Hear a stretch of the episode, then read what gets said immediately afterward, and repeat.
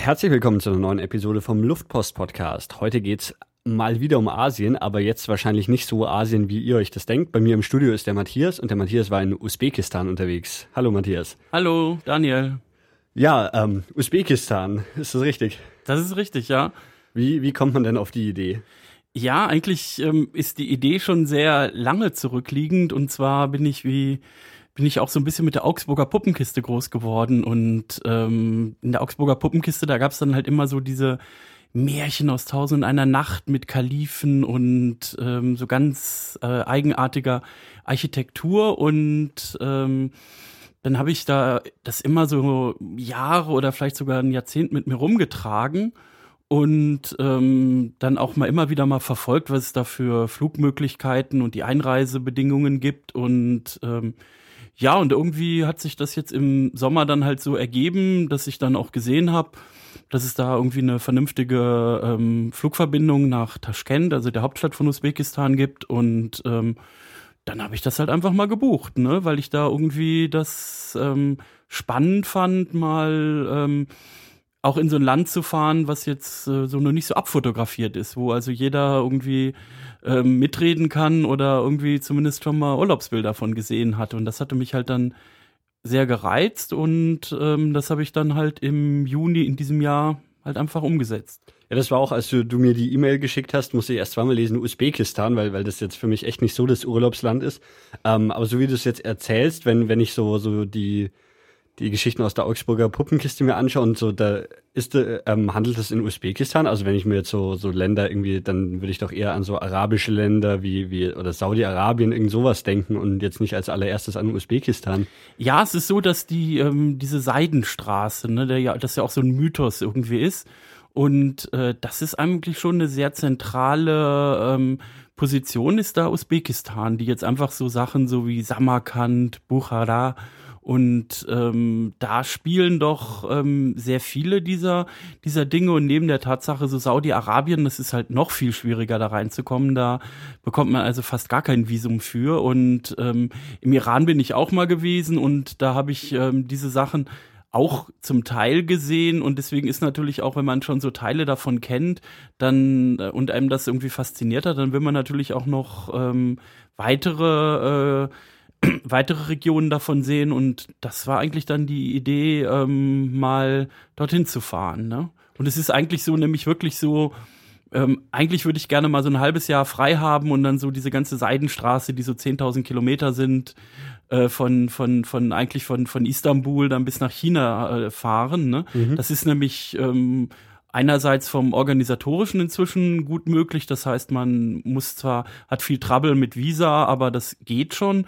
Und auch sicherheitstechnisch ähm, halte ich das für völlig praktikabel. Okay, und dann, ähm, also jetzt, die, die Idee finde ich natürlich auch spannend. Würdest du dann selber mit dem Auto fahren oder kann man das überhaupt?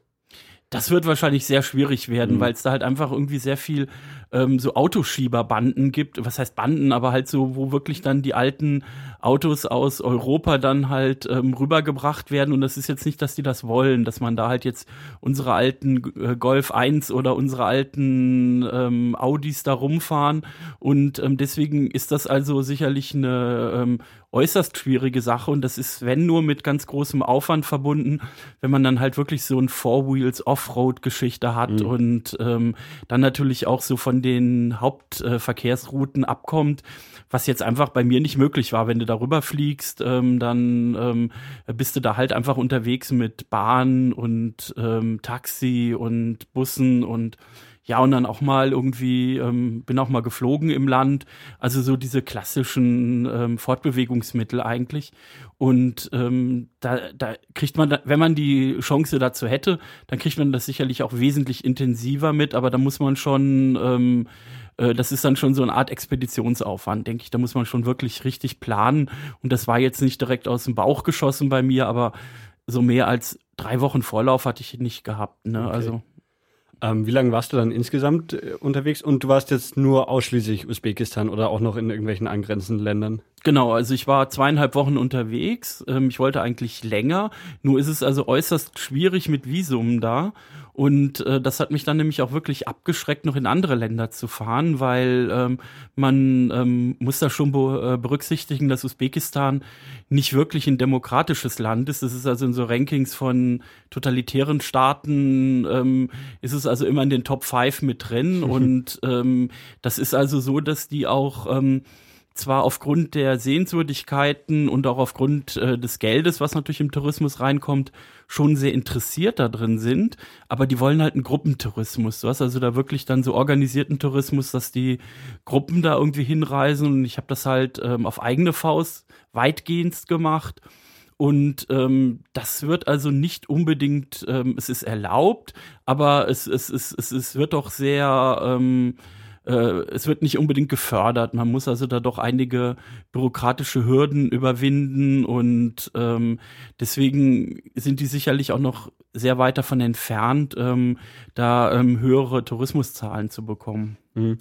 Ähm, jetzt, wo du es so, so angesprochen hast, diese, diese Gruppenreisen, also das ist dann wahrscheinlich so, so ein bisschen so, wie ich es jetzt in Nordkorea erlebt habe, dass man dann irgendwie einen, einen Führer aus dem Land mitkriegt, der einem irgendwie die, die, die Routen vorgibt und heute schauen wir das an und heute das oder? Ja, so, so krass ist das nicht. Es ist halt so, dass ähm, da merkwürdigerweise nur so Ü70 unterwegs gewesen sind. Also da waren da so, so kleinere Reisegruppen, überwiegend aus Frankreich. Das fand ich sehr merkwürdig. Ich habe das auch versucht herauszukriegen, warum da die ähm, diese, dieser Bezug zu äh, französischen älteren Touristen so groß ist. Also ich habe es nicht rausbekommen, aber überall hörte man dann irgendwie so Französisch und die hatten aber schon ähm, also auch französische Reiseführer da gehabt, obwohl nee, das waren auch Usbeken, die ähm, also dann gut Französisch sprachen, mhm. aber ich hatte jetzt auch deinen Nordkorea-Podcast gehört.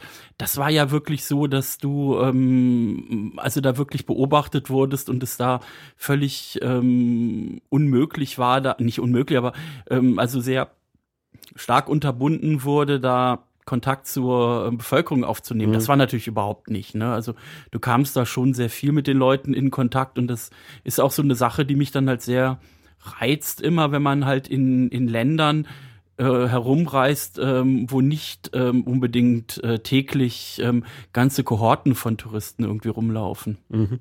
Ähm, jetzt müssen wir, glaube ich, bevor, bevor wir tiefer in deine Reise einsteigen, erstmal nochmal einordnen, wo Usbekistan überhaupt liegt und vielleicht auch, ich weiß nicht, wie, wie weit du da geschichtlich informiert bist zum, zum, dann, das war ja Teil der Sowjetunion, oder? Ja, genau. Aber machen wir erstmal geografisch, okay. wo, wo wir es ungefähr auf der Landkarte finden würden. Okay, also wenn man die Landkarte, das gehört also zu den Ländern von Zentralasien.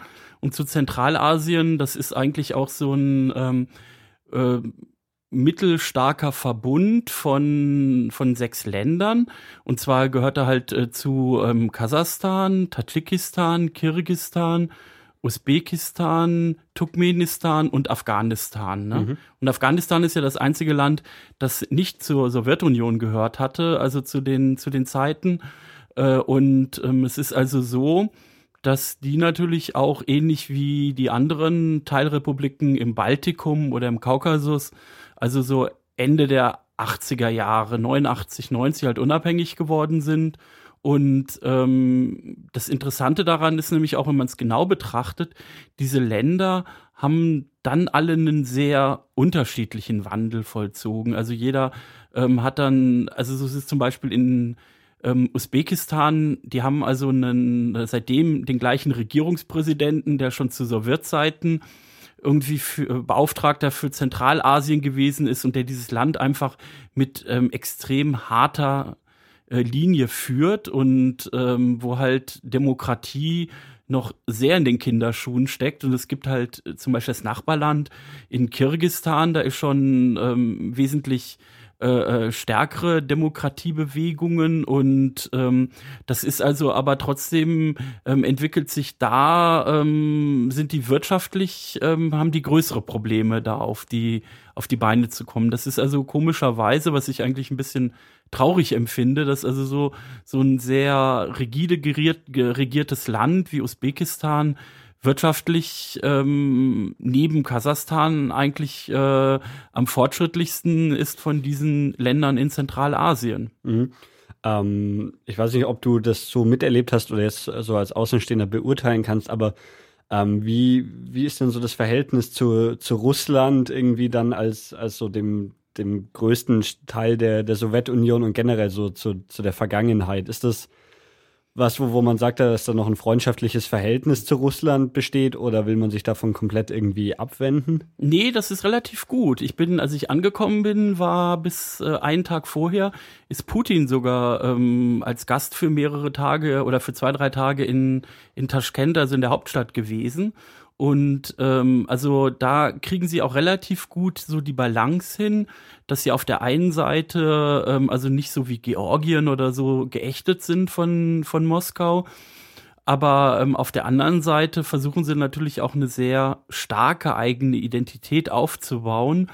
Also angefangen über natürlich über eine eigene Sprache und ähm, über ähm, auch eine, eine, eine eigene eigene Kultur, die dann wieder irgendwie gefördert wird, was jetzt mit Literatur oder mit Musik zusammenhängt, die ähm, nicht so ähm, von, ähm, von, von Moskau geprägt ist. Und was man auch sehr stark sieht, ist halt, dass die ähm, diese sowjetische Architektur, die ja ganz furchtbar ist, die nur aus Beton besteht, dass die da halt einfach doch ähm, versuchen, soweit es die monetären Möglichkeiten hergibt, da halt wirklich so eine, ähm, die alten traditionellen ähm, Baumethoden und vor allen Dingen Baustile wieder aufrecht zu erhalten. Ne? Und ähm, das ist also in, ähm, in den Städten interessant zu beobachten, dass auf der einen Seite halt die ähm, äh, da so ein, so, so, so ähnlich wie das in der DDR eigentlich oder in der ehemaligen DDR ist, wo du auf der einen Seite noch diese Plattenbauten hast, aber dann auf der anderen Seite doch auch ähm, sehr viel moderne Sachen und äh, da versuchen sie aber wirklich so diese Wurzeln, die gerade so im 14. und 15. Jahrhundert war ähm, die Region einfach ein sehr wirtschaftlich ähm, ähm, gut dastehende Gegend, weil das halt Handelsstraße war und es da diese Wegezölle mhm. gab. Und ähm, das ähm, und jetzt kriegen sie da doch wieder so ein bisschen ähm, Rückenwind, ähm, weil sie halt irgendwie eine halbwegs eigenständige Wirtschaft da aufbauen. Ne? Und das fand ich also nicht uninteressant, weil die ähm, da jetzt ähm, auch stärker Hilfe aus ähm, jetzt von der EU bekommen oder ähm, auch ähm, von den USA, als ähm, dass die jetzt so stark sich auf die ähm, auf Sowjetunion irgendwie beschränken.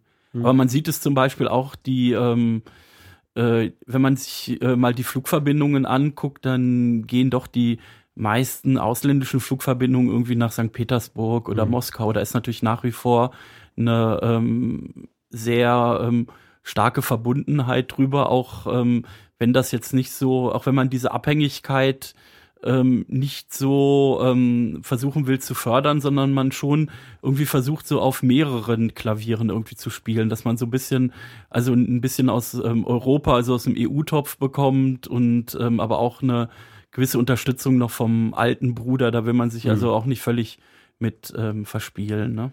Wie ist das denn mit der Sprache? Du hast jetzt kurz irgendwie angeschnitten, es gibt eine eigene usbekische Sprache, oder wie ist das? Ja, es gibt eine eigene usbekische Sprache, die es eigentlich auch immer gab, die natürlich mhm. zu Sowjetzeiten ähm, unterdrückt gewesen ist.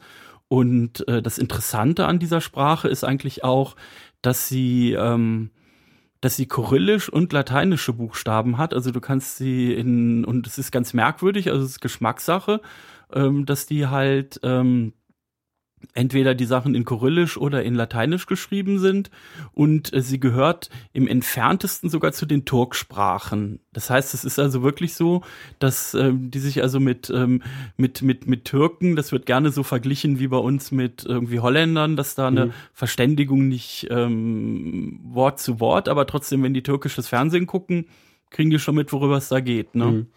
Und ähm, sprechen die Leute dann auch noch Russisch wahrscheinlich, oder? Ja, klar. Wie, nee, also Russisch wird, ähm, ist halt einfach dann so die, ähm, ja, obwohl es inzwischen wahrscheinlich vom, vom, vom Englischen abgelöst ist als erste Fremdsprache, aber wenn man gerade dann so die ähm, Fernsehkanäle durchseppt, dann sieht man also, dass da ähm, doch das ähm, russische Fernsehen da einfach sehr präsent ist. Hm. Wie war das für dich dann als Tourist? War da Verständigung möglich mit den, mit den Einheimischen? Und wenn ja, auf, auf welcher Sprache oder rein Zeichensprache?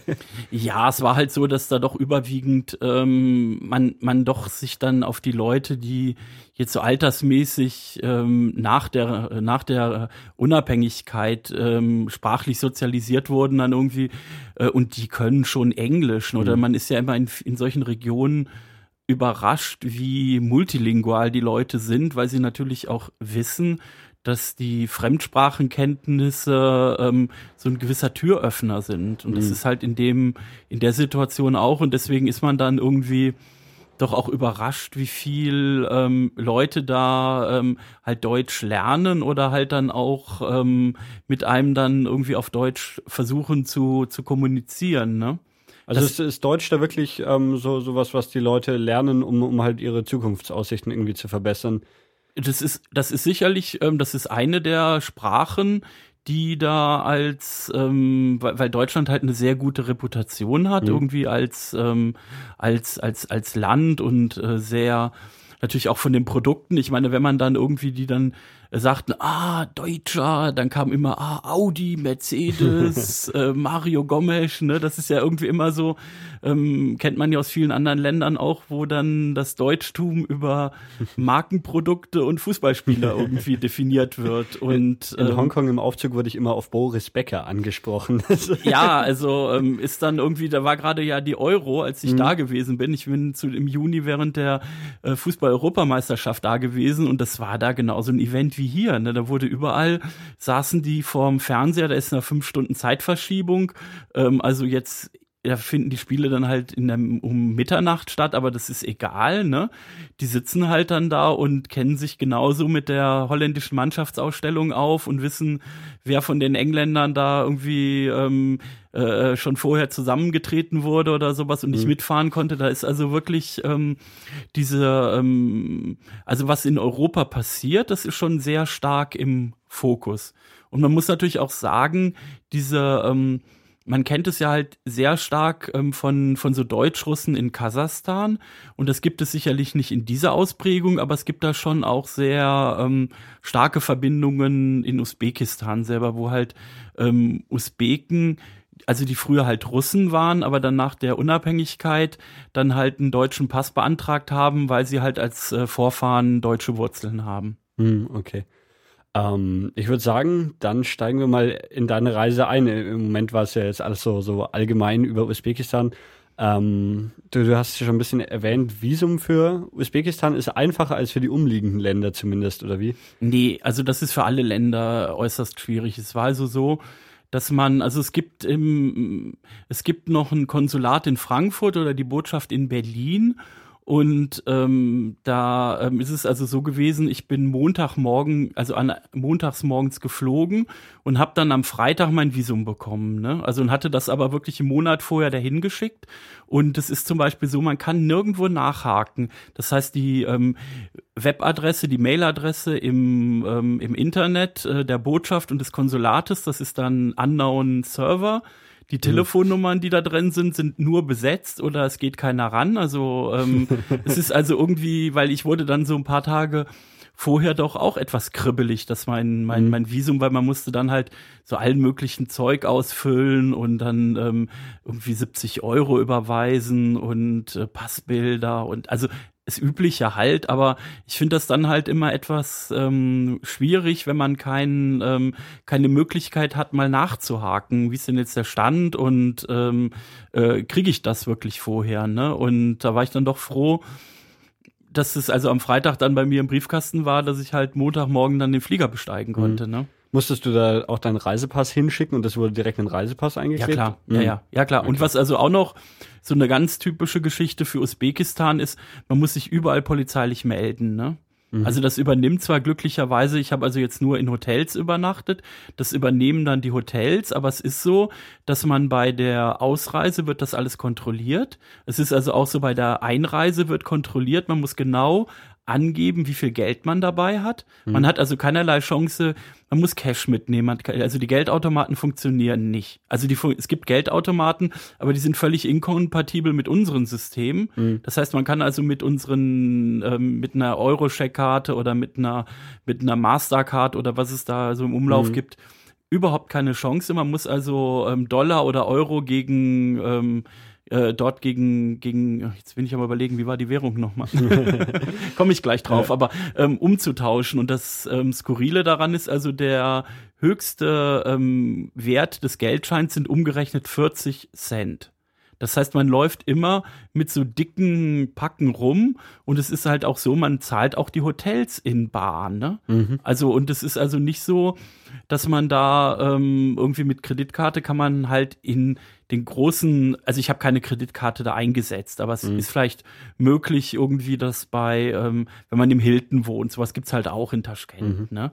Aber jetzt ähm, so eigentlich ähm, hat man da permanent so ähm, so dicke Geldbündel in den ähm, dabei und man muss halt vorher wirklich sagen, ich habe ähm, weiß ich nicht 1000 Euro und 500 ähm, äh, Dollar dabei und man muss diese Quittungen zum Umtauschen sammeln und das wird kontrolliert.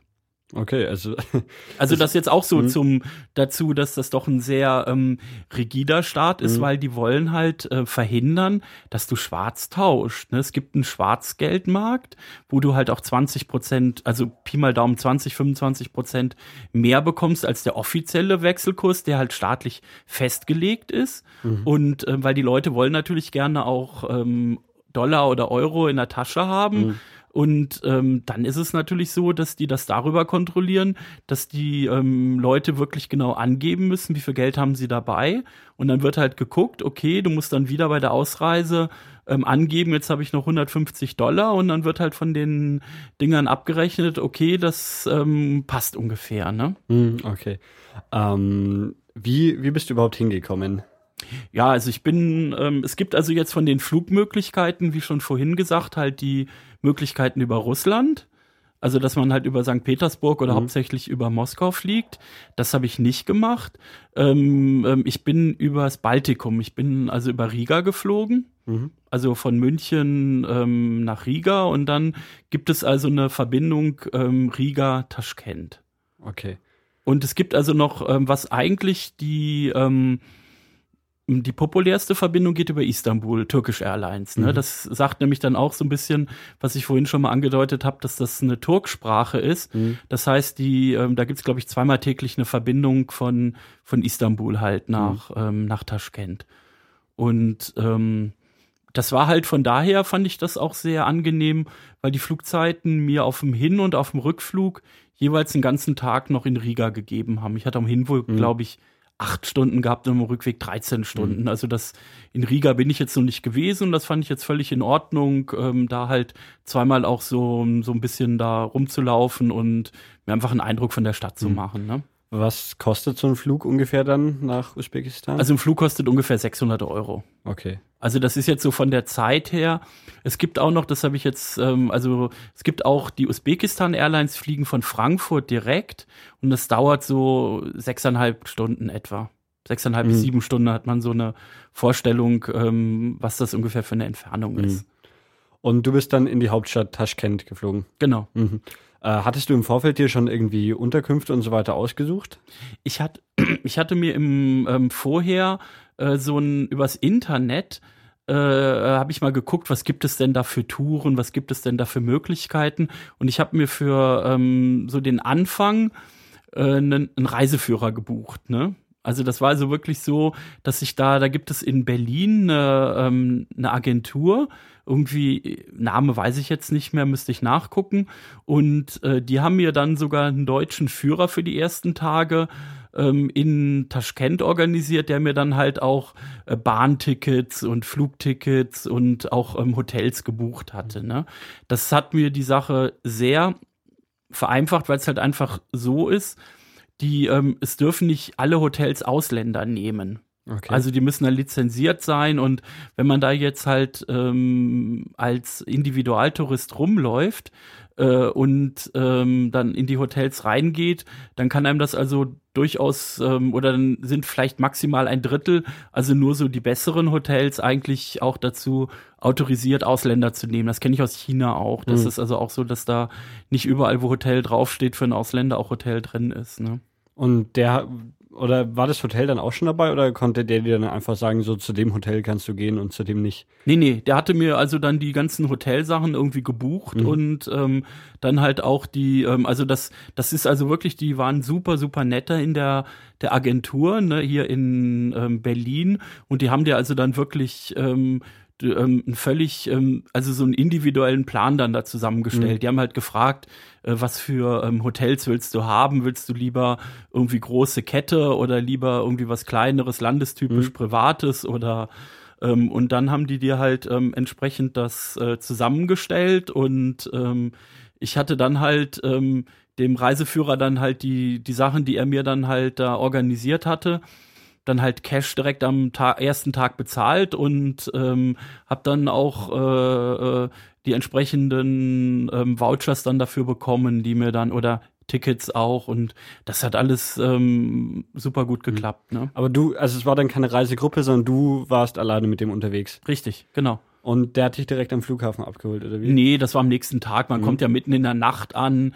Man kommt da mitten irgendwie um 2.30 Uhr oder sowas, mhm. kommt man da an. Und ähm, das war ja so, dass ich dann halt wusste, ähm, ich musste ins, ins Hotel XY und ähm, ja, und da war dann halt so, dass, ähm, dass man sich da halt ein bisschen so mit dieser Taxifahrer-Mafia dann da rumschlagen muss. Mhm. Das ist sowieso immer so ein, so ein Thema, aber letztendlich ist das Gute da in Taschkent, der sieben Kilometer vom Zentrum entfernt. Also mhm. da wird man natürlich übers Ohr gehauen, ne, wenn man da irgendwie, also unter zehn Dollar kriegt man da nichts, ne? Aber ähm, okay, so what, ne? Mhm. Also das mhm. ist jetzt auch nicht so, äh, wenn man den ganzen Tag unterwegs war und das vorher irgendwie weiß, dann finde ich das auch in Ordnung, ne? Mhm. Und ähm, deswegen bin ich dann halt irgendwann um vier Uhr morgens da halt im Hotel angekommen und hab den dann am anderen Morgen irgendwie dann getroffen und ähm, dann ähm, haben wir halt so, hatte der dann die ganzen Sachen irgendwie für mich organisiert. Okay.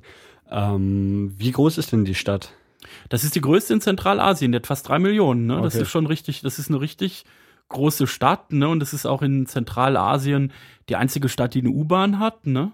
Okay. Und ähm, also eine ähm, eine Stadt, die, ähm, also, wo es so dran hapert, sind natürlich, die haben nicht so richtige Zentren, sondern man, man, man, man läuft sich da irgendwie doch ähm, ziemlich viel herum, ohne da, ähm, also Orientierung ist zwar einfach, aber ähm, trotzdem sind so diese Sehenswürdigkeiten dann doch sehr weit auseinander, ne? Mhm.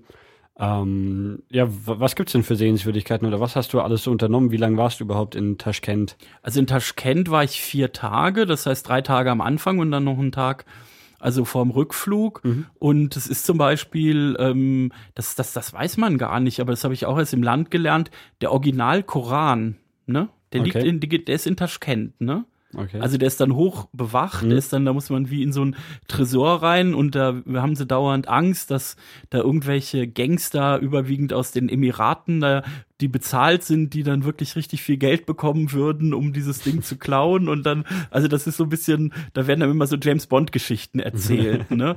Und ähm, das ist also wirklich so, dass man ähm, das halt einmal irgendwie sich sich anguckt mhm. und dann sind da natürlich wahnsinnig viele so ähm, äh, religiöse Gebäude, mhm. ne? weil es ist, das muss man ja auch sagen, äh, das ähm, ist ein Land, was zu 90 Prozent ähm, also islamisch geprägt ist. Okay, und der, der Rest, die restlichen Minderheiten, was gibt's dann noch für, für Religionen, die da eine Rolle spielen? Ja, das ist natürlich auf der einen, also die größte Minderheit, ähm, also die anderen fast zehn Prozent sind natürlich dann russisch-orthodox. Ne? Also jetzt abgesehen von relativ überschaubaren ähm, jüdischen und ähm, katholischen und ähm, mhm. so ähm, also die Religionen, die auch in Europa mhm. präsent mhm. sind. Ne? Also aber letztendlich ist das halt und da haben die natürlich auch sehr große Angst dazu, weil die eine sehr ähm, sehr große Grenze zu Afghanistan haben, dass ähm, da halt auch die dieser ähm, dieser radikale ähm, islamische Gedanke, da haben sie doch sehr große Bedenken, dass der irgendwie sich da im Land irgendwie platziert, ne? Weil bisher ist das halt ein sehr ähm, hat da Religion eine nicht äh, ist ist wichtig, aber hat jetzt nicht ähm, so eine politische mhm. Bedeutung. Mhm. Also da gibt es schon die klare mhm. Trennung zwischen Kirche und ähm, und Politik und ich habe da jetzt nicht so den Eindruck, gehabt, dass da ähm, aus den Moscheen oder so wirklich dann auch ähm, großer Einfluss auf Menschenmassen mhm. im Sinne von Umsturzgeschichten oder sowas passieren. Ne? Das ist wahrscheinlich auch ein bisschen historisch geprägt dann oder aus der Sowjetunion, dass da ja Religion gar keine Rolle dann gespielt hat. Genau, und deswegen ist da also so dieser, ähm, dieser ähm, Einfluss der wirklichen ähm, ähm, Radikalen ähm, ist halt sehr überschaubar, aber trotzdem ähm, gibt es halt sehr viele ähm, Polizeisperren und sehr viele ähm, oder jedes Mal, wenn man in die U-Bahn geht, wird einem wirklich so ähm, die Tasche durchleuchtet mit so mhm. ähm, Anti-Sprengstoff ähm, Dingen, was ich eigentlich sonst nur aus Israel irgendwie kannte.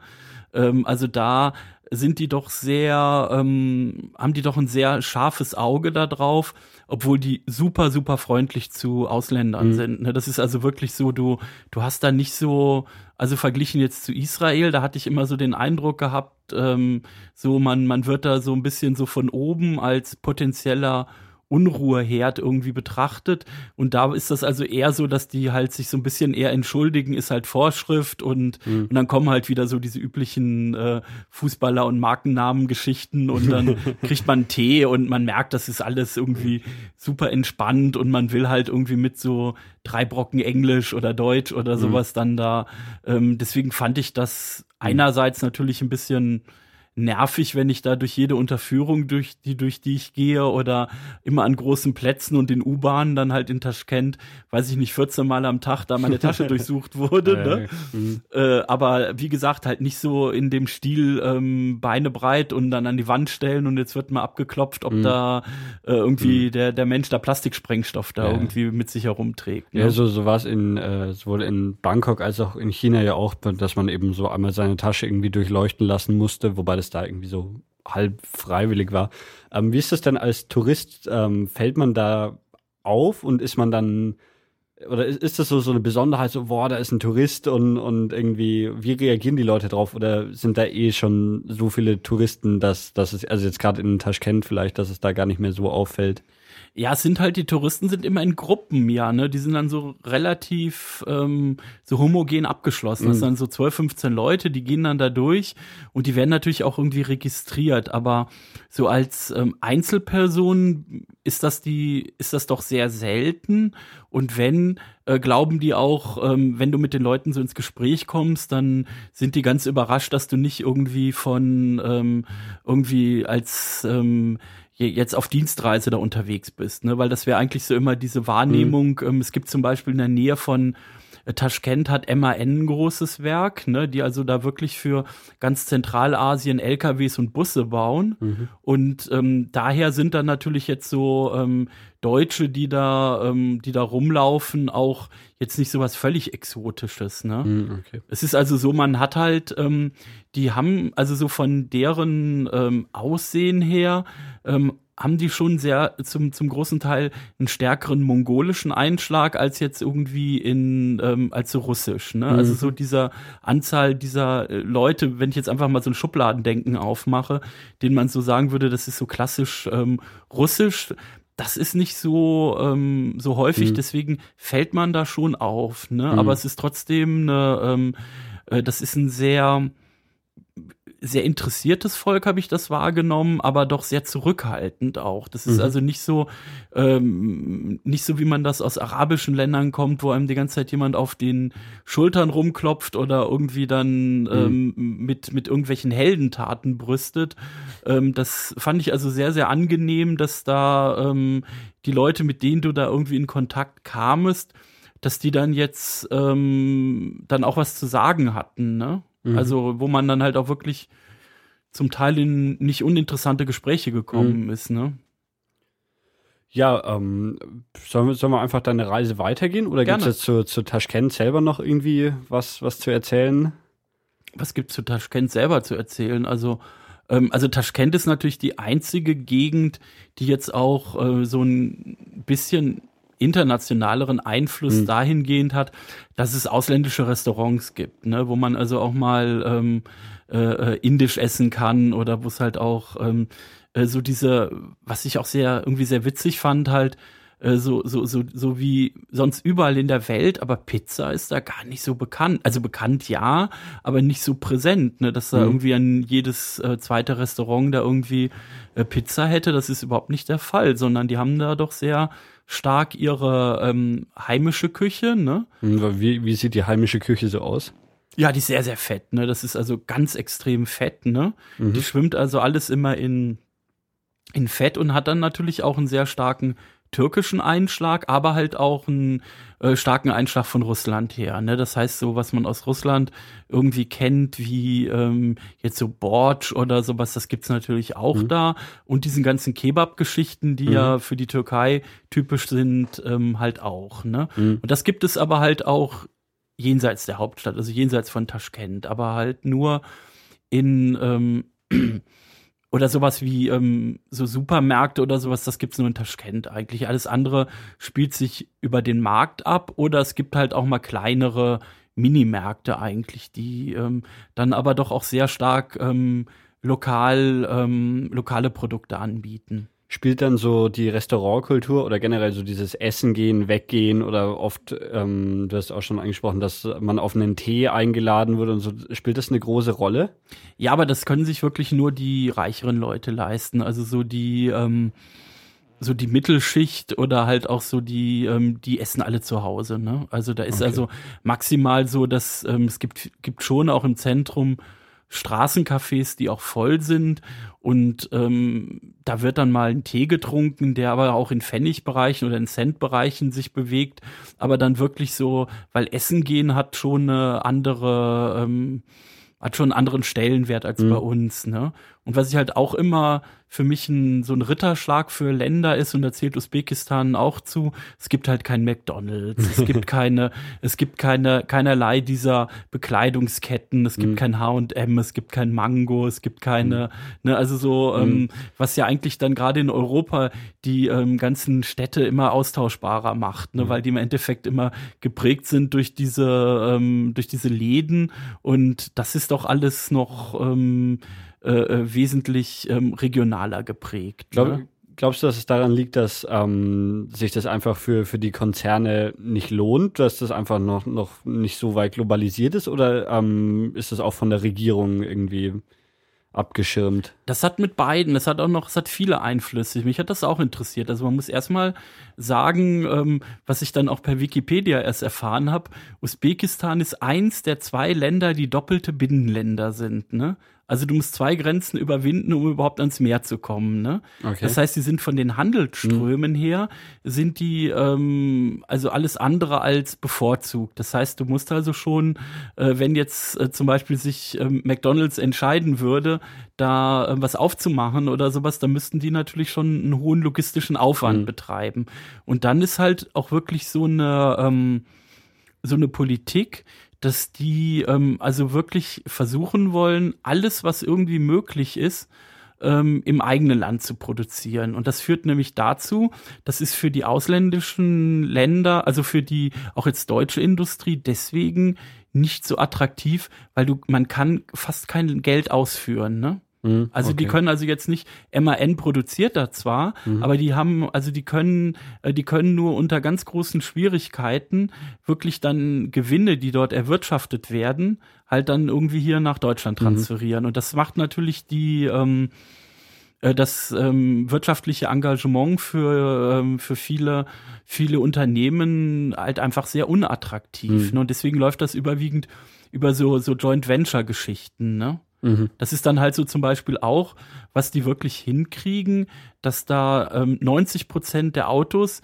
ähm, koreanische Autos sind, nämlich Deo, ne? Mhm, da haben die mit einer so eine, so, eine, so, eine, so eine Kooperation und die werden alle in Usbekistan gebaut für Zentralasien und ähm, deswegen, ähm, äh, die haben aber wie gesagt dann auch nur über irgendwelche Wirtschaftsgeschichten, dass die dann so ein so Austauschsachen mhm. da machen können. Das geht also dann über über Warensachen, aber man kann dann keinen nicht nicht nicht große Geldbeträge einfach nach ähm, Korea oder Deutschland mhm. da transferieren. Ne?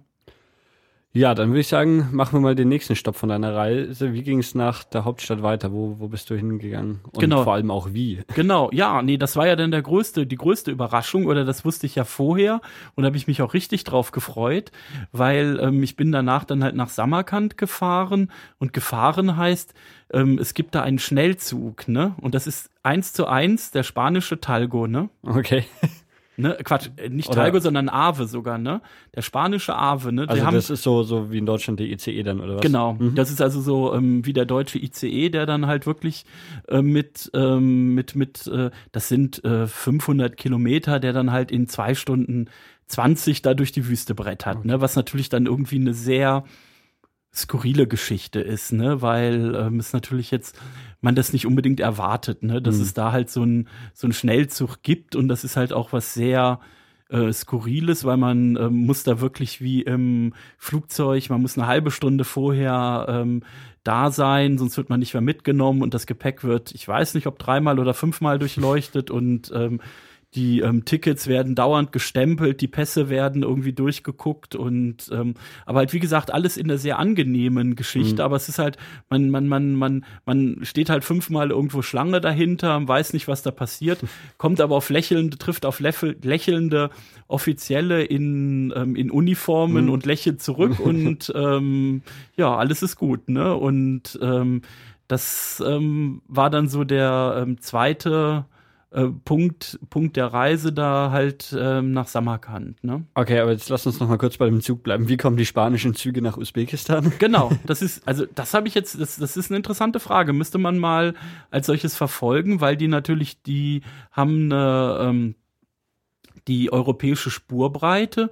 Und mhm. es ist natürlich in Usbekistan so, dass die wie in Russland halt traditionell diese breite Spurbreite mhm. haben. Ne? Das heißt, die fahren auf einer ähm, Sonderspur und ich denke, das kann nicht anders sein, dass die die ähm, zerlegt haben auf Sattelschleppern und dann ähm, irgendwie hm. über die, die, die, die Türkei, übers Kaspische Meer, durch Turkmenistan dann halt ähm, nach ähm, Usbekistan gebracht haben. Aber das ist auch ne? die, die einzige Strecke, die dann äh, vom, vom Schienennetz her so gut ausgebaut ist. Ja, klar. Okay. Nee, nee, das ist halt so eine, das ist so eine Insellösung halt im Endeffekt, mhm. ne? Weil man muss halt sagen, Samarkand ist auch knapp eine Millionenstadt, also das mhm. sind schon so diese beiden ähm, äh, äh, wirtschaftlichen Zentren als solches. Ne? Also einmal schon von der Tradition her, weil die halt auch schon irgendwie in äh, schon irgendwie bei Goethe vorkamen als ähm, als wichtige Städte und ähm, also dann auch selber im ähm, in den Hochzeiten im 13., 14. Jahrhundert waren das auch so die beiden äh, bedeutsamsten Städte und ähm, das ist natürlich jetzt äh, schon attraktiv im Gegensatz zum ähm, äh, da, dass man da fliegen muss oder Bus fahren dauert dann natürlich irgendwie äh, äh, viermal so lange. Ne? Mhm. Ähm, ist verhältnismäßig dann zu anderen Verkehrsmitteln der Zug auch äh, teuer oder geht das eigentlich dann? Ja, teuer ist natürlich immer relativ mhm. alles. Ich meine, wenn jetzt der Bus für diese 500 Kilometer, äh, der würde dann vielleicht sieben Euro kosten mhm. und natürlich ist es teuer, wenn der 23 Euro kostet, ne? Mhm. Also ähm, deswegen aber, wenn man das natürlich jetzt ähm, mit dem Service vergleicht, weil es ist also wirklich so, man, ähm, ich bin da morgens gefahren und habe dann erstmal ein Frühstück bekommen, also aber besser als im Flieger. Ne? Also mhm. die liefen dann da, gab es dann Kaffee und dann gab es irgendwie so warme Tücher, dass man also so wie ähm, wie man das auch nach Langstreckenflügen mhm. dann irgendwie kennt und ähm, dann, äh, wenn ich jetzt der Sprache ähm, äh, mächtig gewesen wäre, hätte ich auch entsprechend Zeitungen bekommen. Also das, das ist schon ähm, ein tollen Service, den die mhm. da, ähm, da irgendwie dafür machen. Ne? Und, ähm, und das sieht man auch da, ähm, das kann sich natürlich ähm, auch nur sehr wenig Leute da leisten. Ne? Ja. Ähm, dein, dein Führer, den du dann die ersten Tage dabei hattest, den hast du dann, aber der ist dann in Taschkent geblieben, oder wie? Der kam aus Samarkand und deswegen so. ist er nach Samarkand dann irgendwie mitgefahren und hat dann auch noch ein, weil ich, weil, also man muss dazu sagen, der hat sehr lange in Berlin gelebt ne, und sprach deswegen sehr gut Deutsch, mhm. ne? Und ähm, der ähm, hatte da halt, ähm, da musste ich noch ähm, in, in, in Samarkand, meint er dann, jetzt müssen wir zu meinen Eltern, ne? Das waren dann natürlich auch noch so ganz äh, besondere ähm, Erlebnisse als solches und der ist dann aber auch noch weiter mitgefahren, ne? Und ist dann, hat sich dann so nach guter Hälfte dann irgendwie verabschiedet und ist dann irgendwie zurück und ähm, dann war auch für mich so die, ähm, ich hätte eigentlich auch das schon vorher ähm, alleine hingekriegt. Das war jetzt nicht so, dass ich da ähm, unbedingt jemanden brauchte, der ähm, da, wenn man einmal das System verstanden hat, wie das irgendwie mit mit äh, mit mit mit Taxis und mit ähm, mit den Eisenbahnen funktioniert, mhm. ähm, dann äh, äh, dann geht das auch relativ schnell. Ne? Aber so war das halt einfach irgendwie ähm, eine nette Geschichte und hat dann jetzt auch, man muss ja dann einfach irgendwie bedenken, das ist ja auch so gewesen, dass ähm, da ist so ein Monatsverdienst so von 100 Dollar oder Euro ist da schon richtig gut, ne? Mhm. Und deswegen ist dann, wenn dir da jemand mal so vier, fünf Tage dann mit dir fährt oder sowas, ne, äh, ähm, dann, dann, dann, dann, dann schlägt sich das natürlich jetzt nach unserem Verständnis nur sehr marginal im Budget nieder, mhm. ne? Wenn mhm. jemand da einen, äh, einen, einen Tagesverdienst von, ähm, von, von, von, einer, von einer Zeitschrift irgendwie hat, ne? Ähm, weißt du noch, was dich das dann ungefähr gekostet hat, die, die vier Tage oder wie lange der dann quasi dein, dein Guide war? Also das war, ich habe im Endeffekt eine, ähm, einen, einen Pauschalbetrag, wo dann halt sämtliche Verkehrsmittel, sämtliche Unterkünfte ähm, und dann auch noch irgendwie Flug und äh, verschiedene Taxifahrten, mhm. weil es gibt ein so eine Taxifahrt, die man dann ähm, irgendwie machen muss, äh, wo man über so ein Gebirge muss, wo keine Busse fahren dürfen. Ne? Da muss man also da mal 300 Kilometer Taxi fahren. Okay. Ne? Und ähm, das hat mich dann im Endeffekt, ähm, habe ich da ungefähr 1000 Dollar für bezahlt. Mhm. Ne? Also jetzt für die, ähm, für die, aber da sind dann halt sämtliche Reisemittel für die ganzen zwei, mhm. gut zwei Wochen drin gewesen, ne? Und halt auch, ähm, ja, und dann auch irgendwie 17, 18 Übernachtungen, ne? Mhm. Und das heißt aber auch, dass, dass deine Route dann durch Usbekistan quasi schon feststand, weil du ja die Reisemittel und, und Unterkünfte entsprechend schon im Vorfeld gebucht hattest. Genau, das war halt so diese, diese Geschichte, was ich eben mit der Agentur in Berlin mhm. da gemacht hatte. Mhm. Aber das war jetzt nicht so, dass ich gesagt habe, ich möchte ähm, einen Vorschlag haben, sondern ich hatte mich da schon vorher mit irgendwie beschäftigt und habe dann gesagt, okay, ähm, ähm, dann, dann drei Tage in Samarkand und drei Übernachtungen in Bukhara und dann will ich ähm, äh, nach, ähm, danach äh, nach Chiva weiter und, ähm, und dann wurde ich halt immer gefragt, willst du fliegen, willst du Zug fahren mhm. oder ne? Und dann ist das halt entsprechend ähm, kalkuliert worden. Deswegen ist so diese diese Kalkulation dahinter für mich jetzt natürlich intransparent geblieben, ja, ne? Aber trotzdem fand ich letztendlich dann die ähm, so von den Beträgen her das halt wirklich ähm, sehr sehr moderat, ne? Mhm. mhm. Also sonst hätte ich das sicherlich ähm, auch auch nicht irgendwie gemacht, ne? Ja. Ähm, Samarkand hieß dann die nächste Stadt, in der, in der du warst. Genau. Wie, wie ist die, ähm, oder wie unterscheidet die sich dann von, von der Hauptstadt? Das ist alles halt, ähm, diese Sehenswürdigkeiten sind wesentlich geballter und eigentlich auch äh, wesentlich umfangreicher von der Anzahl her. Und ähm, es ist halt auch ein, ähm, ein, ein religiöserer ähm, Ort eigentlich. Also so Taschkent ist halt so die Hauptstadt, die halt auch technokratisch irgendwie ist, die dann natürlich große Hauptstraßen hat und ähm, jetzt wo regiert wird, wo, mhm. ähm, wo halt Geschäfte gemacht werden, ähm, aber die jetzt auch zu einem großen Teil sicherlich auch von Zugereisten lebt, ne? wo also jetzt die Leute dann halt, ähm, weil es halt die Stadt ist, wo man, wenn man Karriere machen will, muss man halt in die Hauptstadt. Mhm. Ne? Und das ist da halt einfach ein bisschen, ja, ursprünglich ja vielleicht nicht, weil es halt auch irgendwie 800.000 Einwohner etwa hat, aber trotzdem wesentlich ruhiger und ähm, wesentlich ähm, äh, sowas, was gerade Straßen überqueren angeht oder Orientierung ist das dann, merkt man das schon, ob da eine Stadt viermal so groß ist mhm, oder ähm, äh, äh, doch ähm, eine überschaubare Größe hat. Aber wenn du gesagt hast, die, also die Sehenswürdigkeiten, die in der Stadt dann irgendwie auch viel, viel kompakter liegen, was, was, was gibt's zu sehen? Was ist so die, die Highlights dann von also so Samarkand? Also so die, die, die Highlights ähm, ist dann halt eigentlich der, oder der, das richtige Highlight ist dieser, ähm, dieser Registanplatz, ne, der also wirklich von, von ganz vielen ähm, Leuten, ähm, also der, der auch schon aus dem 13., 14. Jahrhundert ähm, äh, entstanden ist und der von vielen Weltreisenden, ob das auch Humboldt war und und und als einer der harmonischsten und ähm, tollsten Plätze der Welt betrachtet wird, ne? weil da sind also dann so eine riesige Moschee und auch äh, eine riesige Koranschule und ähm, sind, sind an diesem Platz als solches dran und so diese ganze Atmosphäre da ist, ähm, hat mich doch persönlich sehr beeindruckt, ne? Mhm. Und ähm, das war dann halt auch so eine Situation, das ist so ein ganz beliebter Platz für Hochzeitspaare, die dann da halt äh, überall posierten vor den ähm, Kulturheiligtümern und ähm, das hatte halt so eine ähm, doch eine sehr spezielle Stimmung da gehabt.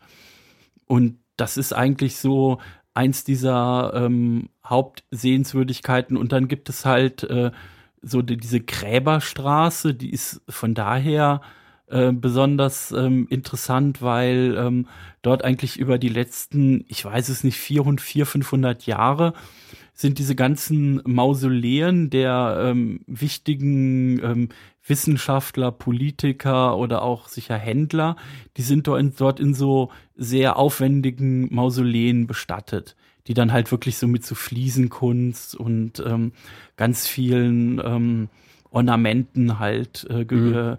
und das hat natürlich auch, wenn man da wirklich so eine so so 400 ähm, Mausoleen, die da ähm, nacheinander so alle sich irgendwie überbieten, ähm, das hat schon auch einen, mhm. einen ganz speziellen Touch, weil man das doch sicherlich in der Ausprägung her halt irgendwie nicht kennt. Mhm. Ne? So wie, so wie du es beschreibst vom Aussehen, das hatte dann schon arabische Einflüsse, oder? So, so mit, mit Ornamenten verziert und so weiter. Absolut. Ja. Ja, nee, nee, das ist also so diese, diese, ähm, wie man das, das hat dann auch so, wie man das so, ähm, zum Teil dann auch so maurische Geschichten, wie man das irgendwie aus ähm, Marokko vielleicht kennt mhm. oder halt auch aus ähm, Südspanien. Ähm, das, das hat mich da in diesen Dingen da schon irgendwie sehr dran erinnert, ne? Mhm aber trotzdem dann halt ähm, diese, ähm, diese, diese Moscheen als solches, die sind dann, ähm, ja, die sind, die, die sind dann natürlich auch schon wieder vergleichbarer mit, ähm, mit Türkei oder ähm, mit, mit, mit, mit, mit dem Iran oder sowas. Ne?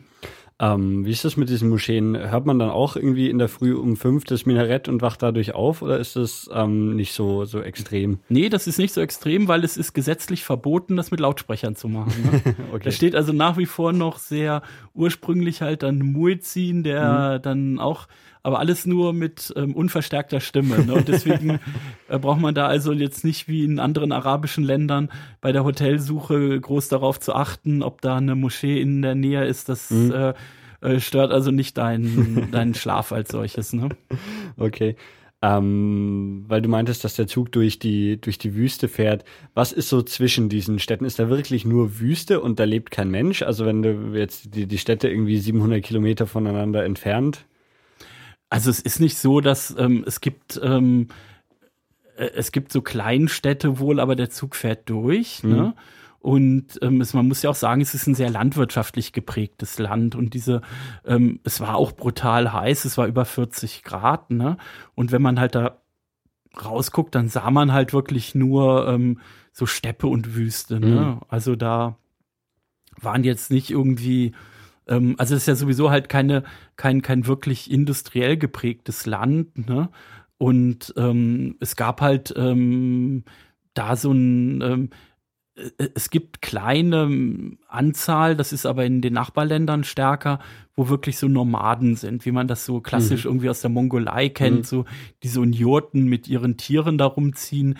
Das ist jetzt in Usbekistan, hat es, es gibt es das, aber halt eher weniger und das natürlich dann in den Bergen auch, ne, mhm. ne, indem man da jetzt irgendwie sich ähm, zwar auch auf einer Höhe von ungefähr 1000 Meter befand, aber trotzdem halt ähm, jetzt nicht so gebirgig, dass da halt ähm, äh, irgendwie Sippschaften mit Tieren und mhm. Jurten da durch das Land ziehen. Ne? Aber wenn du meinst, dass das Land dann äh, eher landwirtschaftlich geprägt ist, in der Wüste irgendwie jetzt Getreideanbau oder sowas ist ja wahrscheinlich nicht möglich. Beschränkt sich das dann eher auf irgendwie Viehzucht oder was, was wird da gemacht? Also es gibt eine, ein so ein Tal, da bin ich auch gewesen, das gilt so als der Garten Eden von Zentralasien, ne? Mhm. Fergana-Tal heißt das, ne? Und da ist also wirklich alles grün, ne? Das ist brutal. Da ist also wirklich auch ein sehr, gutes äh, Bewässerungssystem, was die da hinbekommen haben. Und ähm, wo man also wirklich, ähm, was jetzt Obst und Gemüse angeht, oder es war ja auch die Zeit, wo äh, Wassermelonen da wirklich ähm, meterhohe Türme da standen und ähm, Aprikosen und ähm, das sind natürlich alles traumhafte Sachen. Mhm. Ne? Deswegen, das kommt halt, die haben halt ein so eine Gegend, die auch sehr groß ist, die aber wirklich dann halt ähm, es wohl auch äh, schaffen, ich meine, das Land ist so ähm, klein auch nicht. Die haben äh, so knapp 30 Millionen Einwohner und sind größenmäßig ähm, ist größer als die Bundesrepublik. Mhm. Also die haben, ich glaube, so 450.000 Quadratkilometer und Deutschland hat so 350. Ne? Mhm. Ne? Nur um einfach mal so eine ja. Vorstellung zu bekommen. Und was halt wirklich auch ganz große ähm, Wirtschaft, ähm, Wirtschaftssache ist halt Baumwolle. Ne? Okay. Und das ist aber halt diese Geschichte ähm, dadurch ähm, in Usbekistan und ist ja auch der großen Großteil des Aralsees und ähm, der wurde natürlich auch gerade dafür geopfert für die für die Baumwollzucht. Ne? Also, also was heißt dafür geopfert? Ja, der ist ja einer, der war ja früher der drittgrößte See in der Welt. Mhm. Und äh, die haben also, ähm, die Sowjetunion hat halt ähm, dort ganz extrem ähm, intensive Baumwoll Anbauten gemacht, die sehr, sehr, sehr wasserintensiv sind und dadurch sind die ganzen Zuflüsse zum Aralsee verdunstet. Okay. Und deswegen, meine, man kennt das vielleicht auch so von Bildern her, wo dann wirklich die ganzen Schiffe da jetzt auf Trockendock liegen, ne? Also wirklich da trocken vor sich hin rosten mhm. und äh, was einfach ganz, ganz, ganz, ganz große ähm, äh, ähm, ökologische Konsequenzen auch hat, ne? Mhm. Weil das halt ähm, und in, also der ähm, äh, verliert irgendwie pro ähm, pro, pro Jahr ein Zehntel seiner Fläche oder sowas. Also das ist eine, eine Frage der Zeit, bis das dann wirklich äh, völlig ähm, ausgetrocknet ist. Und deswegen sind natürlich diese intensiven Geschichten auch immer mit einer ähm, nicht unbedingt positiv für das Land. Ne? Mhm. Ähm, klimatisch, wie, wie sieht's denn da aus? Du meinte, also du warst jetzt im Sommer da und es hatte 40 Grad. Äh, ist das im Winter anders? Ja, im Winter, im Winter, die hatten in Taschkent sechs Monate Schnee gehabt, ne? Okay. Also das im Winter ist dann, ähm, äh, geht das halt jetzt irgendwie im, Oktober, November bis ähm, April, Mai sind Minusgrade, ne? Mhm. Also es ist halt ein super kontinentales Klima, mhm. was sich halt halt einfach dadurch, ähm, dass es im Sommer irgendwie plus 45 oder in der, in, der, in den Wüsten noch wärmer mhm. und ähm, aber im, im, im, im Winter halt dann ähm, noch die Temperaturen werden dann auch noch hier bei uns in deutlich in, mhm. äh, in, in Mitteleuropa unterboten. Ja. In Samarkand war dir da unterwegs. Was, was, habt, was hast du alles so erlebt? Was hast du in, in der Stadt dann gemacht? Also in der Stadt ähm, habe ich dann auch ähm, endlich mal so ein bisschen Gelegenheit gehabt, so ein bisschen mehr zu relaxen auch, weil das mhm. natürlich irgendwie in so Hauptstadt oder so, hm, da äh, sind doch die Einflüsse und auch, ähm, das ist natürlich jetzt auch so eine, so eine Stadt, die jetzt von der Luft her ähm, auch nicht die sauberste ist. Und ähm, da hat sich dann die Gelegenheit gegeben, weil der Reiseführer, den ich da noch mit mir, äh, mit dem ich da noch ähm, herumgefahren bin, der kam aus der Nähe von Samarkand, also so 60 Kilometer entfernt. Und der erzählte dann halt auch, ähm, meine Eltern, den habe ich erzählt, dass ich jetzt einen Deutschen hier ähm, in Usbekistan ähm, herumführe und die erwarten das ähm, im Prinzip, dass wir bei ihnen vorbeikommen. Also macht der Reiseführer das auch nicht so, so durchgehend so ein Tourist nach dem anderen, den er irgendwie führt, sondern das war dann schon irgendwie eine Ausnahme? Das geht ja gar nicht. Also die, ähm, also er hatte, äh, es war ähm, dann das Ende der Saison äh, und der hat vielleicht äh, zwei Reise, der hat vielleicht so äh, zwei ähm, Touren, die der im Mhm. Monat macht Okay. und dann halt unterschiedlich, ob das mal drei, vier Tage sind oder auch mal eine Woche. Aber es ist halt einfach die Sache, die Akquise geschieht halt über die Agentur in Berlin.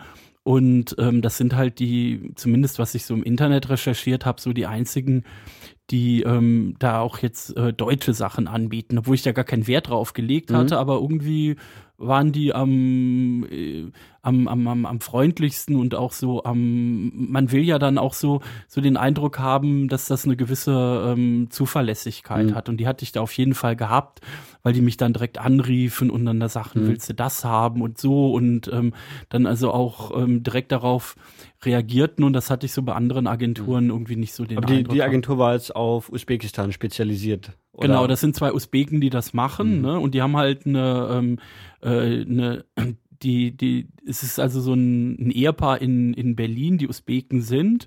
Und die haben halt ein Reisebüro auch in Samarkand, die dann sicherlich auch für ähm, heimische Touristen was anbieten. Und dann halt auch ähm, so als, ähm, ja, als so Sahnehaube äh, noch die, ähm, die, die deutschen Touristen Mhm. da im, im, im Land herumführen. Und das war jetzt halt bei, bei ihm, der ähm, eigentlich Lehrer ist. Ähm, und äh, dann, wenn es sich halt, weil halt auch gerade Ferien waren, es sich irgendwie ergibt, ähm, dann ähm, nimmt er dann natürlich auch die Gelegenheit wahr, dann, ähm, weil das sicherlich für ihn ähm, von den Einkommensmöglichkeiten her doch ähm, lukrativer ist Mhm. als äh, der Lehrerjob in, in Usbekistan als solches. Mhm.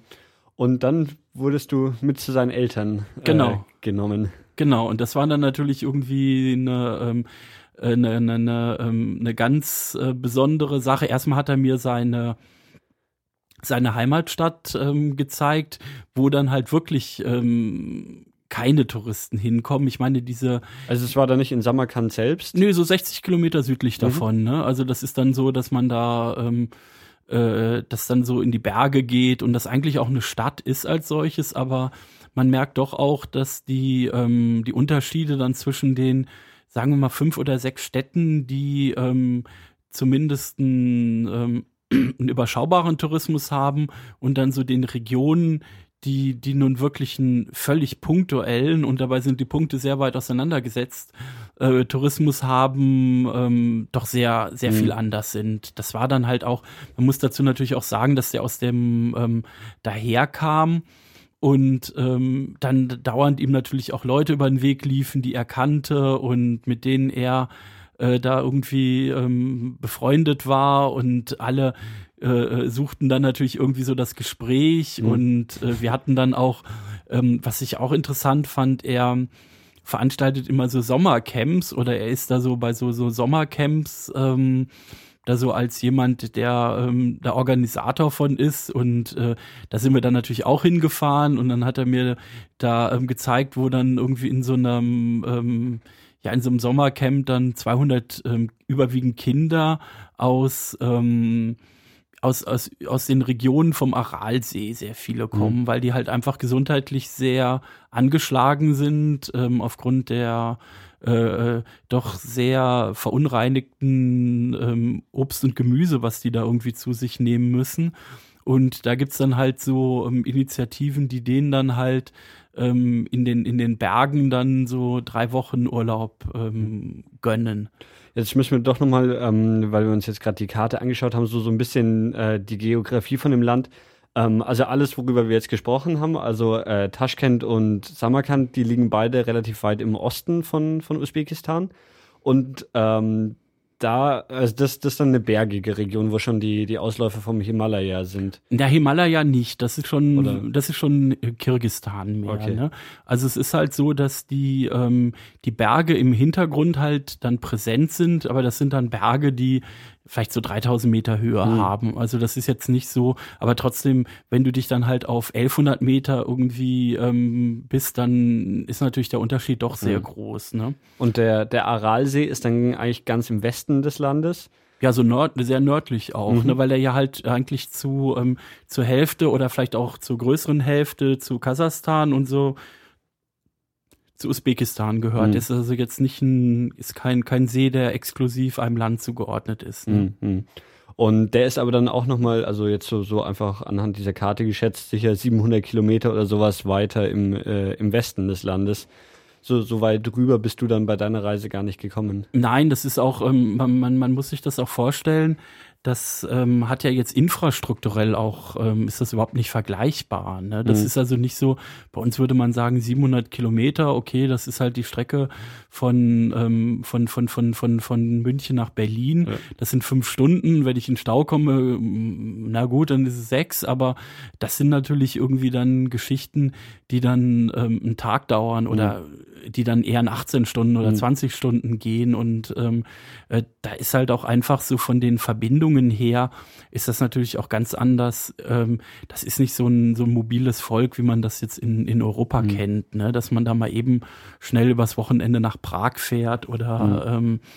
ähm, äh, so, so, so größere Entfernungen in kurzer Zeit ähm, überbrücken kann. Ne? Ja, und es, es, konzentriert sich dann auch alles so auf den eben auf den östlichen Teil des Landes und dann noch so so ein bisschen äh, im Südwesten, aber so so jetzt im Norden vom Land, da da gibt's auch, also jetzt so rein anhand von der Karte, es, es gibt da keine einzige Stadt mehr, also da, da wird die Infrastruktur dann wahrscheinlich schon deutlich, deutlich abnehmen. Ja, weil es ist halt auch einfach da ähm, sehr gebirgig und ähm, äh, jetzt weniger wegen der Höhe, aber halt einfach ähm, aufgrund dieser Zerklüftung, dass ähm, da ähm, äh, es auch aus äh, klimatischen Gründen sicherlich wesentlich äh, schwieriger ist, da zu überleben. Mhm. Ne? Ähm, gut, aber jetzt zu, zurück zu der Geschichte, ähm, wo du dann in, im Heimatdorf von, von deinem Guide mit unterwegs warst. Genau, in Urgut war das, ne? Und äh, da waren wir dann halt erst in diesem Camp von den von den Jugendlichen, die halt, ähm, ja, das ist natürlich schon, wenn man jetzt unsere Brille aufsetzt, ist das natürlich schon alles sehr einfach gehalten, aber trotzdem halt mit, mit sehr viel Liebe gestaltet. Ne? Es ist zum Beispiel natürlich so, die Toiletten sind alles irgendwie so Plumpsklos, ne? mhm. ne? wo man dann halt irgendwie so, so Löcher sind und wo man dann da halt ähm, seine, seine Notdurft verrichtet, was jetzt im Sommer dann natürlich auch ähm, äh, so vom, vom, vom Geruch her, ähm, wenn dann natürlich auch noch nicht nur zwei Leute, die diese Terrin, nee, Terrin sagt man nicht, diese, wie sagt man? Ähm, also die Toiletten halt als solches mhm. benutzen, dann mhm. ist das natürlich ähm, schon etwas ähm, gewöhnungsbedürftig. Und ähm, das Essen, ähm, okay, das ist halt alles wie im Land auch. Das sind regionale Produkte halt, ne? Mhm. Und deswegen sicherlich auch ähm, überschaubar von den, von den Kosten her. Und die haben halt, ähm, obwohl das mitten im Landesinneren ist, ähm, der absolute Highlight da ist, die haben so einen kleinen Swimmingpool, ne? Das ist natürlich eine Sache, die. Ähm, also in, in diesem Camp jetzt, oder? Genau, in diesem Camp mhm. da, ne, wo dann so 200, 300 Jugend, Kinder und Jugendliche ähm, bei, bei voller Auslastung ähm, wohnen können, äh, die dann halt in so Achter- oder Zwölfer Schlafsälen mhm. ähm, untergebracht sind und ähm, äh, die haben halt ähm, was, was, was wirklich das, ähm, dass das absolute ähm, Hotspot ist, dass die da ähm, baden können, weil das ist natürlich jetzt irgendwie doch eher selten, ne? weil die mhm.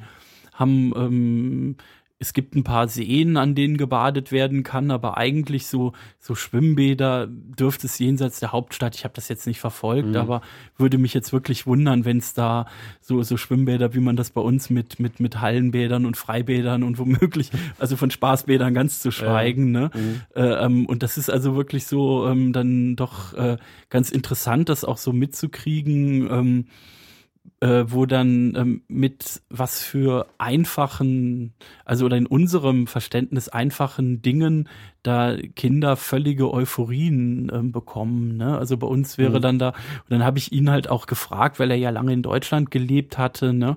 Also so, ähm, die haben nach wie vor, ähm, sind die nicht mit irgendwelchen Playstation oder Computern oder ähm, den Dingen, wo ähm, heute doch die, die, die, die, die Jugendlichen sehr früh mit ähm, einem Großteil ihrer Zeit verbringen, mhm. ne? Oder äh, die haben auch keine Handys oder also oder das geht erst wirklich dann so los, wenn man Geld verdient, dann kommt man auch in den Genuss, irgendwie ein Handy zu bekommen, mhm. aber nicht, dass da in der Grundschule schon äh, da irgendwelche Apps verteilt werden oder sowas. Das ist irgendwie mhm. ähm, und äh, da ist natürlich irgendwie auch, das war natürlich interessant, weil da eine ganz andere ähm, Neugierde irgendwie war, ne? Also als ich da in diesem Camp dann da kam, ne, und die ähm, dann da halt auch irgendwie dann jeder mit dir reden wollte, ne? Mhm. Äh, konnten die Kinder dann schon irgendwie Englisch oder sowas? Ja, also die sind natürlich dann auch, also die, also nach unserem Verständnis natürlich nicht sonderlich viel, Mhm. aber trotzdem natürlich ähm, jeder da What's you name, ne? Irgendwie so, Ja. ne? Und dann ähm, Mhm. äh, My name is Rosoch. Und, Okay. ne? Also, ne, das war natürlich, Ja. aber das war halt alles, äh, wie ich das im ganzen Land immer so empfunden habe, ein sehr äh, spielerische und sympathische Art von Kommunikation. Ne? Das war also jetzt ähm, äh, sehr, sehr neugierig halt so auf ihre Art. Ne? Mhm. Und ähm, da ist man dann halt auch so die, ähm, da waren noch ein paar andere Leute, die so ähm, offiziellere Funktionen hatten und äh, mit denen ist man dann da, ich weiß, da hatten wir äh, dann länger uns mit so einer ähm, Russisch-Übersetzerin und einer Architektin dann unterhalten und die konnten halt wirklich sehr gut Englisch. Ne? Das war jetzt von der Verständigung her Mhm. ähm, völlig, äh, völlig in Ordnung. Ne? Mhm. Und dann bist du aber auch noch zu der Familie dann nach Hause gekommen. Genau, aber dann würde ich eigentlich noch eine kleine Geschichte einschieben, die auch noch besonders war. Und zwar ist es in Usbekistan üblich, dass die Leute ähm, Freiwilligenarbeit leisten. Und wir sind an einem Samstag da gewesen, wo diese Freiwilligenarbeit eine, noch eine höhere ähm, Anzahl von Leuten ähm, also ausgerichtet wird. Und zwar war das so, dass die da mit, ähm, ja, man kann das schlecht schätzen, aber ich würde mal sagen, so 200, 300 Leuten so einen Park renovierten. Also da wirklich dann so Wege bauten und ähm, äh, irgendwie da floss auch so ein Fluss dadurch, der dann da halt entsprechend begradigt wurde und es wurden halt irgendwelche Bänke installiert und das war halt wirklich so ein sehr großes ähm, Gemeinschaftsgefühl, weil da mein Guide mir dann halt auch irgendwie viele Leute vorstellte. Da war der Bürgermeister, der da auch mit anpackte und neben der Tatsache dann halt irgendwelche Leute, die sonst halt auf dem Markt arbeiten. Aber das ist so ein ungeschriebenes Gesetz, dass man ähm, so einen halben Tag im äh, doch in der Woche halt so ähm, Freiwilligenarbeit anbietet. Mhm. Und da war dann halt auch, und dann sind wir da noch reinge, sind wir gerade so zur Mittagszeit gekommen. Und da wurde dann gerade dieses usbekische Nationalgericht Plov gekocht, ne? Und da hatten wir natürlich überhaupt keine Chance, obwohl ich da schon am Vormittag gegessen hatte, ne?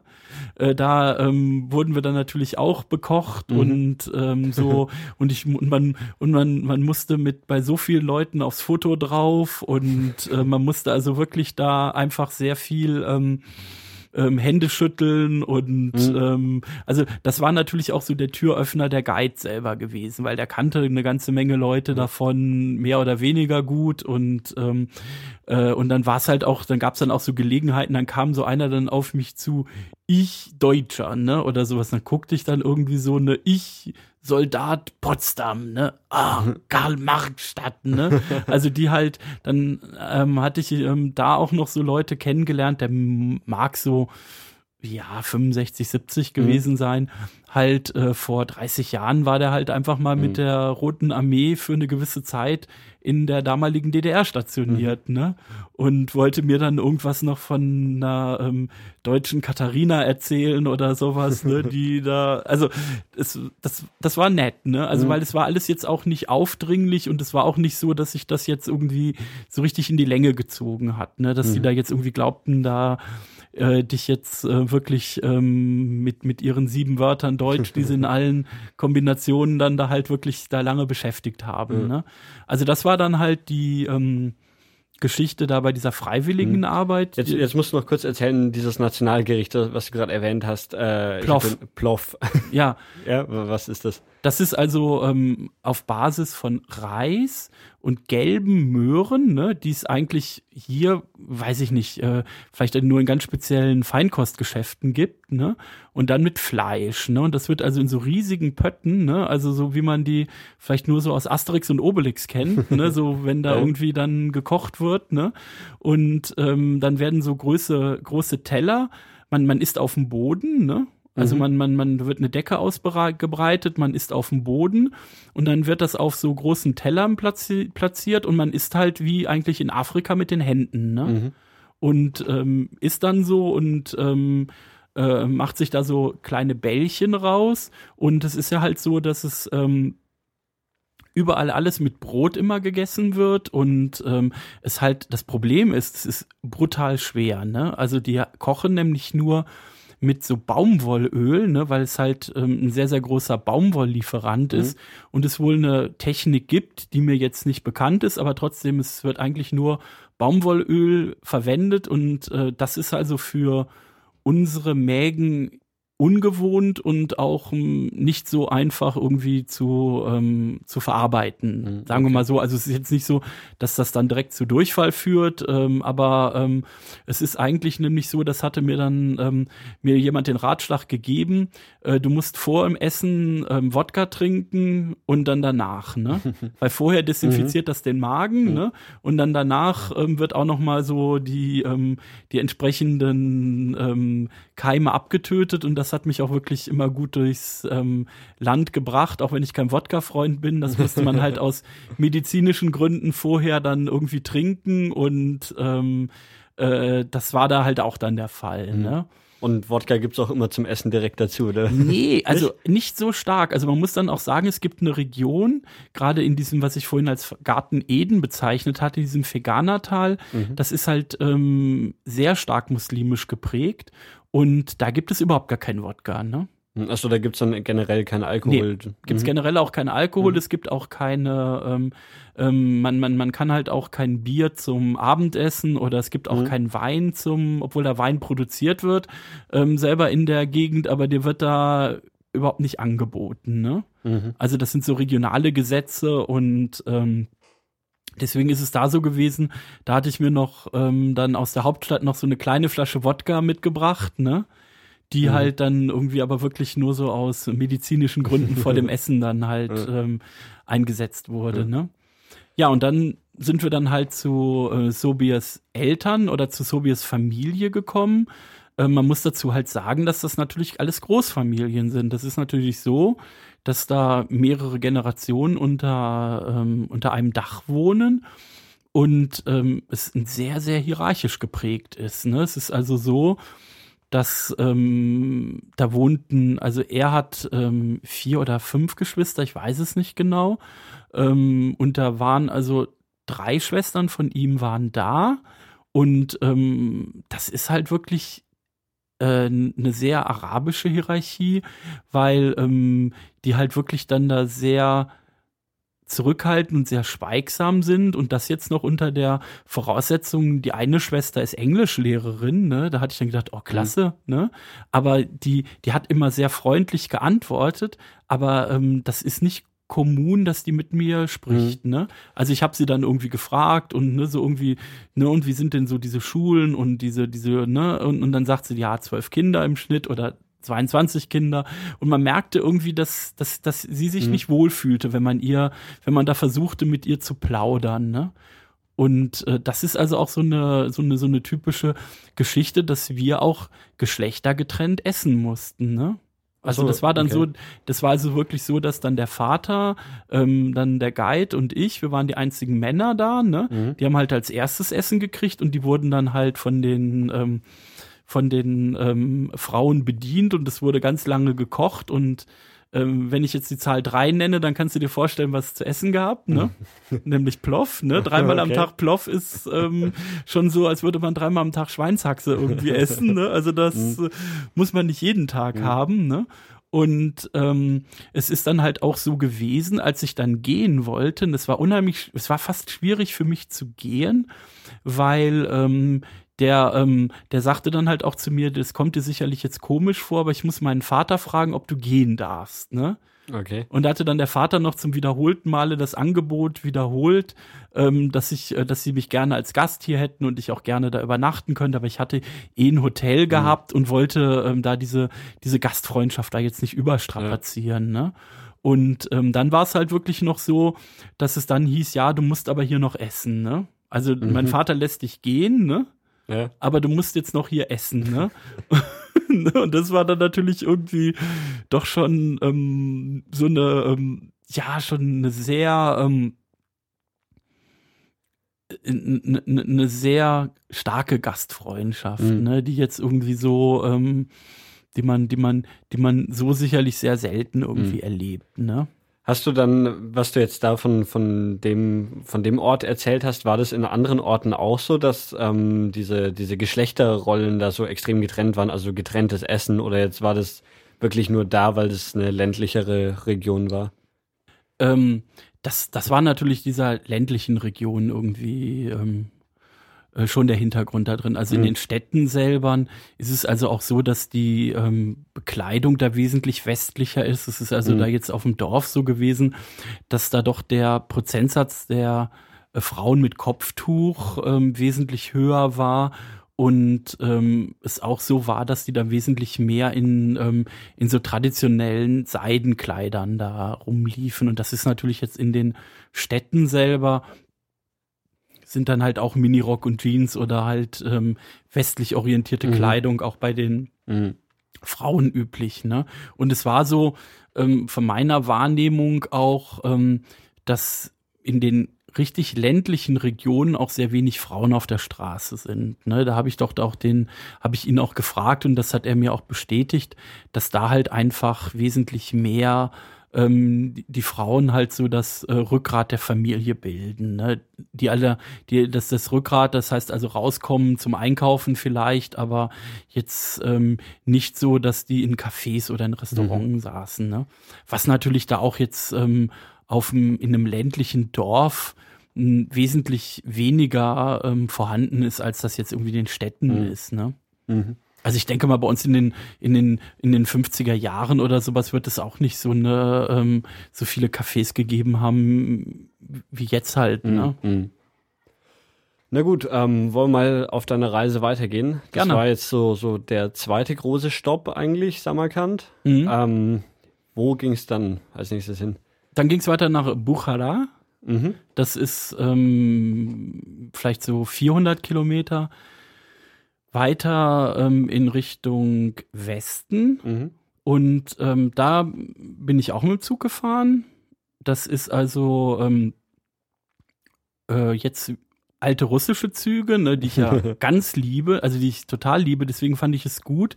Mich hat es sehr gereizt, diesen Schnellzug zu nehmen, ne, mhm. weil ich das halt einfach sehr, ähm, sehr kafkaresk oder sehr skurril finde, da in Usbekistan mit einem mit einem Ave durch die Wüste zu brettern mhm. und dann später halt äh, mit so einem russischen Zug, die, wer diese russischen Züge kennt, die halt alle sehr breit sind und sehr komfortabel und so einen ähm, alten ähm, alten Schick von so einem Orient Express mhm. irgendwie haben, ne, wo es dann halt auch ähm, äh, die die aber die dann halt auch völlig, ähm, was ich auch toll finde, wo alles halt manuell ist, ne, wo halt die noch nichts mit digital ist, wo irgendwelche Türen, wenn man da mal ähm, auf den Knopf drückt, dann aufgehen, sondern wo man da wirklich noch Metall in der Hand hat und dann so mhm. äh, Kraft aufwenden muss, um dann die die die die die Tür so zu öffnen. Ne? Das mhm. ist so mhm. dieser Unterschied zu analog digital oder sowas. Und das ist halt völlig völlig analog und was dann natürlich auch total klasse ist, da wird dann ähm,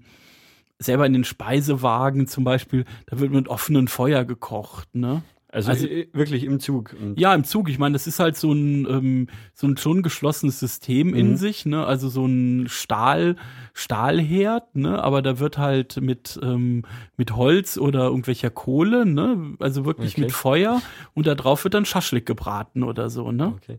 Und mit den Zügen ist man wahrscheinlich auch wesentlich länger unterwegs dann. Also die, die Strecke jetzt nach, äh, wie hieß Buchara? Buchara. Ähm, die ist, ist eigentlich kürzer als die von Taschkent, aber wahrscheinlich war es dann wesentlich länger unterwegs. Ja, oder? aber es geht trotzdem. Es hat dann halt so diesen Schnitt von, von, von, von 70, 80 Kilometern mhm. pro Stunde, was völlig in Ordnung, weil die halten ja nicht. Ne? Also der hält vielleicht zweimal oder dreimal hat er gehalten und dann blieb der auch wirklich nur zu drei, vier, fünf Minuten zum Ein- und Aussteigen stehen. Das war jetzt ja nicht so, dass der ähm, da irgendwie längere Pausen irgendwo machte.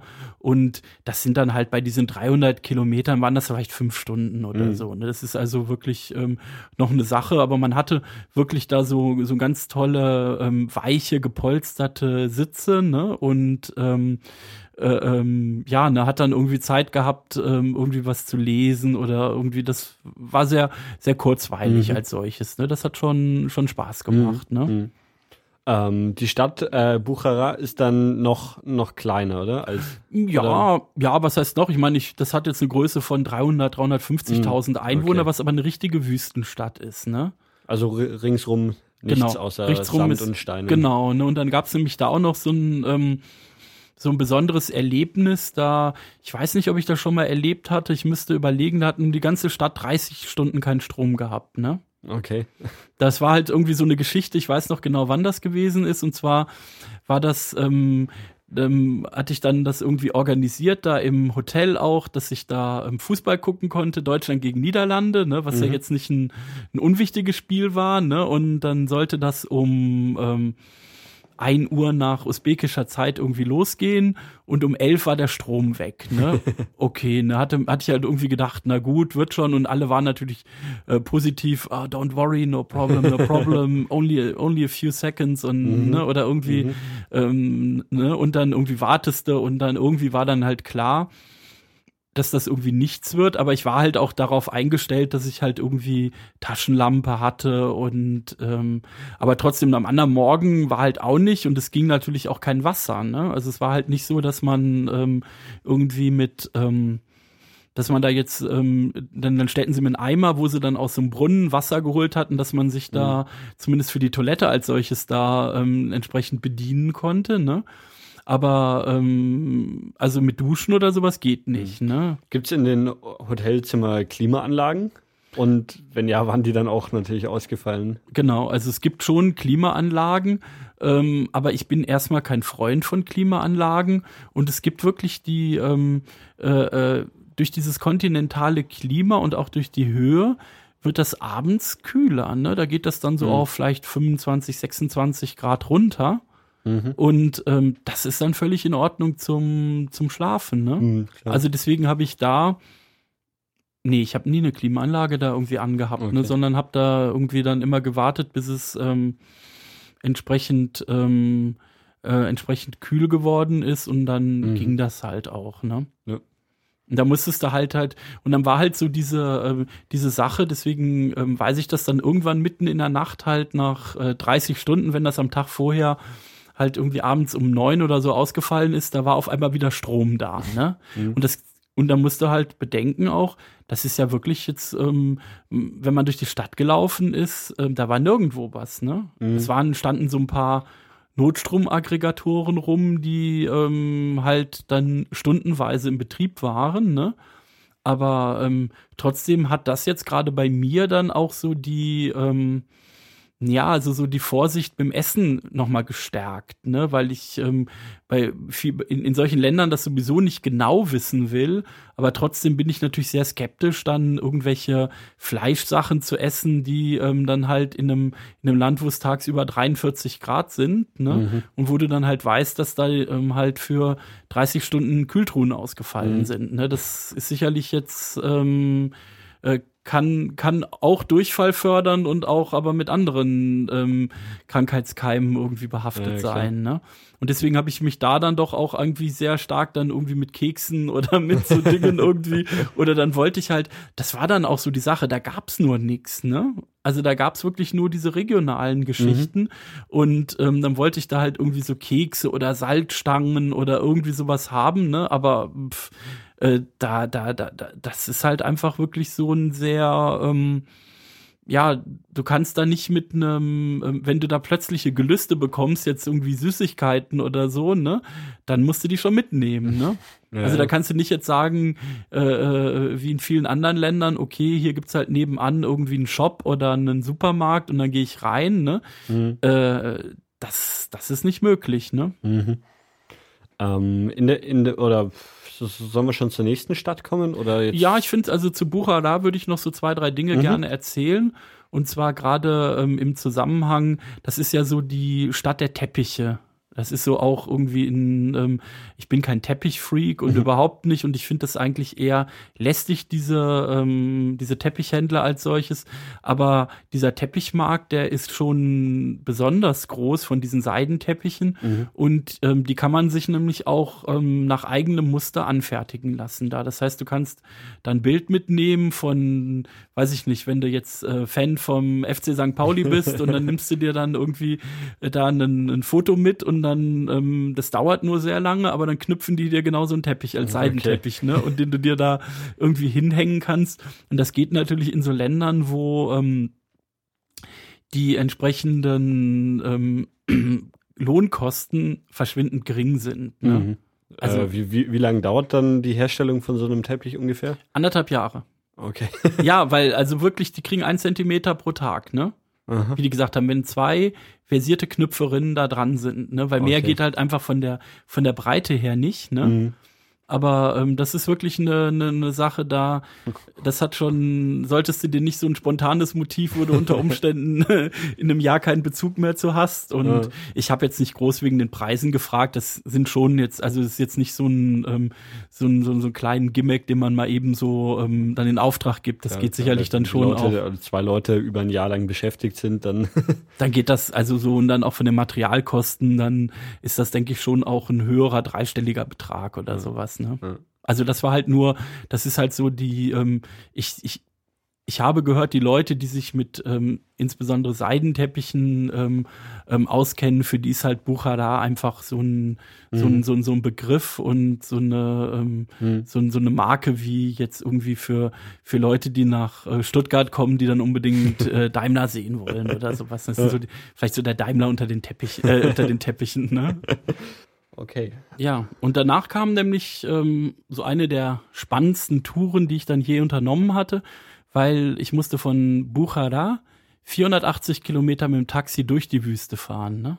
Äh, das ging dann noch, noch weiter in Richtung Westen. Genau, in Richtung mhm. Westen und auch so ein bisschen südwestlich. Das ist dann schon ähm, sehr nah ähm, an der Grenze nach Turkmenistan hin. Mhm. Äh, dieses äh, Chiva.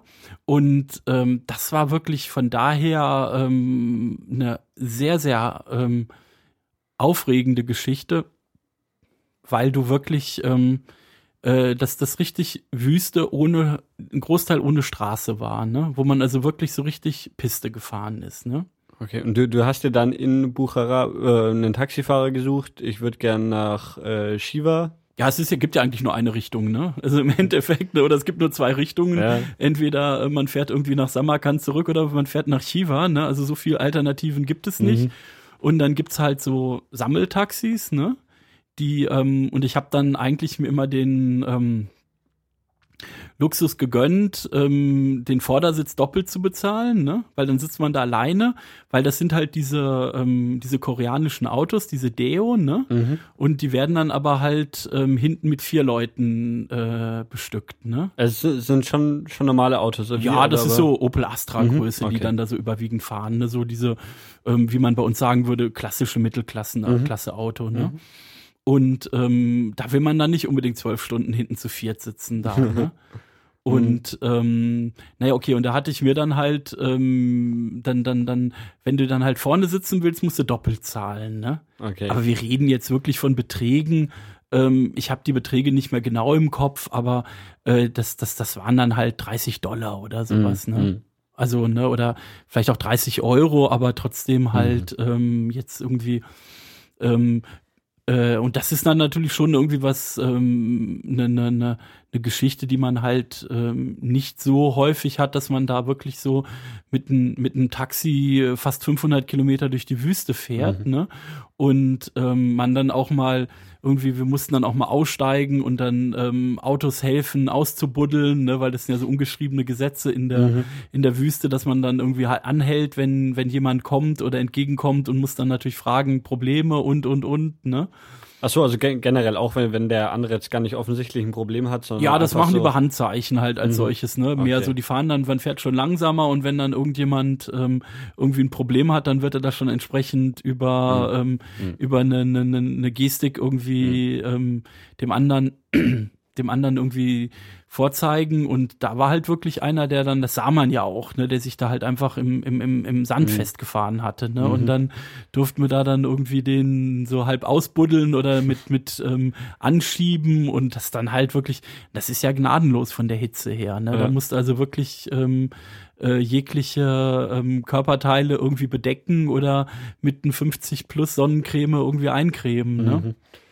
Ähm, ist das dann, oder wie, wie navigiert so der Taxifahrer? Hat der einen Kompass und fährt immer Richtung Westen? Oder, also, weil, wenn man jetzt wirklich quer durch die Wüste fährt, oder gibt es zumindest schon so, so eine Spur, wo man sieht, eine, dass. Ja, es gibt eine Spur. Also es okay. gibt schon eine Spur, die ähm, so zur Orientierung her, das ist so, ähm, es ist so ein bisschen vielleicht wie Tiefschneefahren oder hm. sowas. Ne? Okay. Also, dass man da, also das ist nicht, und der ähm, Taxifahrer, ähm, der konnte auch so ein bisschen Englisch und der sagt, der macht nichts anders. Der fährt, den, fährt sein ganzes Leben nur zwischen, ähm, zwischen Bukhara und Chiva hin und her ne, und nimmt Leute. Deswegen ist dann natürlich auch, ähm, weil man bekommt schon na, Respekt, ne? Ich würde es mal so sagen. Mhm. Angst weiß ich nicht, ne? Weil man schwitzt sowieso, weil es alles Autos ohne Klimaanlage sind, ne? Mhm und ähm, wie, wie dort halt dann irgendwie gefahren wird und wie dann halt auch auf einmal irgendwelche Löcher da sind und das so richtig rom, rom, ne? Ja. Also da, da, da, da wundert man sich doch, wie, wie gut diese koreanischen Autos doch irgendwie gebaut sein müssen. Ne? Also jetzt im Zusammenhang mit, ähm, mit, mit, mit, mit irgendwelchen Federbeinen oder ähm, Radaufhängungen, die mhm. haben da also schon ein, ähm, nicht so ein Zuckerleben wie in vielen anderen Ländern. Ne? Ähm, und wie, also warum darf man dann da nur mit dem Taxi hinfahren? Das war das, was, was du ganz am Anfang auch nee, meintest, das, das dass ist, man da nicht. Nee, das oder? kommt noch nach so, hinterher. Okay. Das hängt mit Rebellen zusammen. So, also das okay. ist da aber nicht das Problem. Du kannst natürlich auch mit dem Bus fahren, mhm. aber ähm, äh, die Taxifahrer, die fahren halt schon wie gesenkte Säue und das dauert dann schon zehn Stunden. Ne? Mhm. Und ein Bus ist halt ähm, einfach eine Tagesfahrt. Ne? Das ist vielleicht von der Federung her ein bisschen bequemer, ne? aber das dauert dann natürlich doppelt so lange. Mhm. Ne? Und ähm, äh, Busse sind halt sehr viel, so ausrangierte ungarische Busse habe ich da komischerweise irgendwie sehr viele gesehen. Ne? Mhm. Also sehr viele ausrangierte Busse aus dem Ostblock, die sind jetzt halt, ähm, oder aus dem ehemaligen Ostblock natürlich, ähm, aber ich, bequem sind die auch nicht. Ne? Ja. Und es ist was auch noch was ich auch noch interessant fand, ähm, die fahren halt mit Gas, ne? Die haben halt also dann alle die Autos ähm, eine relativ geringe Kapazität im Kofferraum, weil da halt wirklich diese großen Gastanks drin sind. Und ähm, das ist dann, ähm, weil das Land hat Gasvorkommen und deswegen können die halt auch ähm, im Endeffekt diese Preise anbieten. Ne? Mhm. Also jetzt, weil muss man ja einfach mal durchrechnen, ne? so ein Auto braucht dann weiß ich nicht, acht Liter pro 100 Kilometer und wenn man dann äh, 500 Kilometer fährt und jetzt irgendwelche Benzinpreise von, äh, die die, die in Europa herrschen oder sowas anrechnen würden, dann würde er ja noch nicht mal seine Kosten reinbekommen. Mhm. Ne? Mhm. Und oh. sind die Autos auf Gas umgerüstet oder sind die eh, wenn, wenn die direkt für, für Gas? Nee, nee, die sind umgerüstet. Ne? Okay. Also die sind umgerüstet, aber letztendlich ähm, äh, fahren da ähm, ein wahnsinnig hoher Prozentsatz, 70, 80 Prozent bestimmte Autos äh, fahren halt Gas, weil das ist ähm, weniger als die Hälfte. Ne? Das hatte damals kostete das 60 Cent. Ne? Mhm. Und dann so für ähm, für jetzt so Benzin, das war schon auch so. Das ist ja ein relativ internationaler Preis. Das war schon über einen Euro. Ne? Okay. Mhm.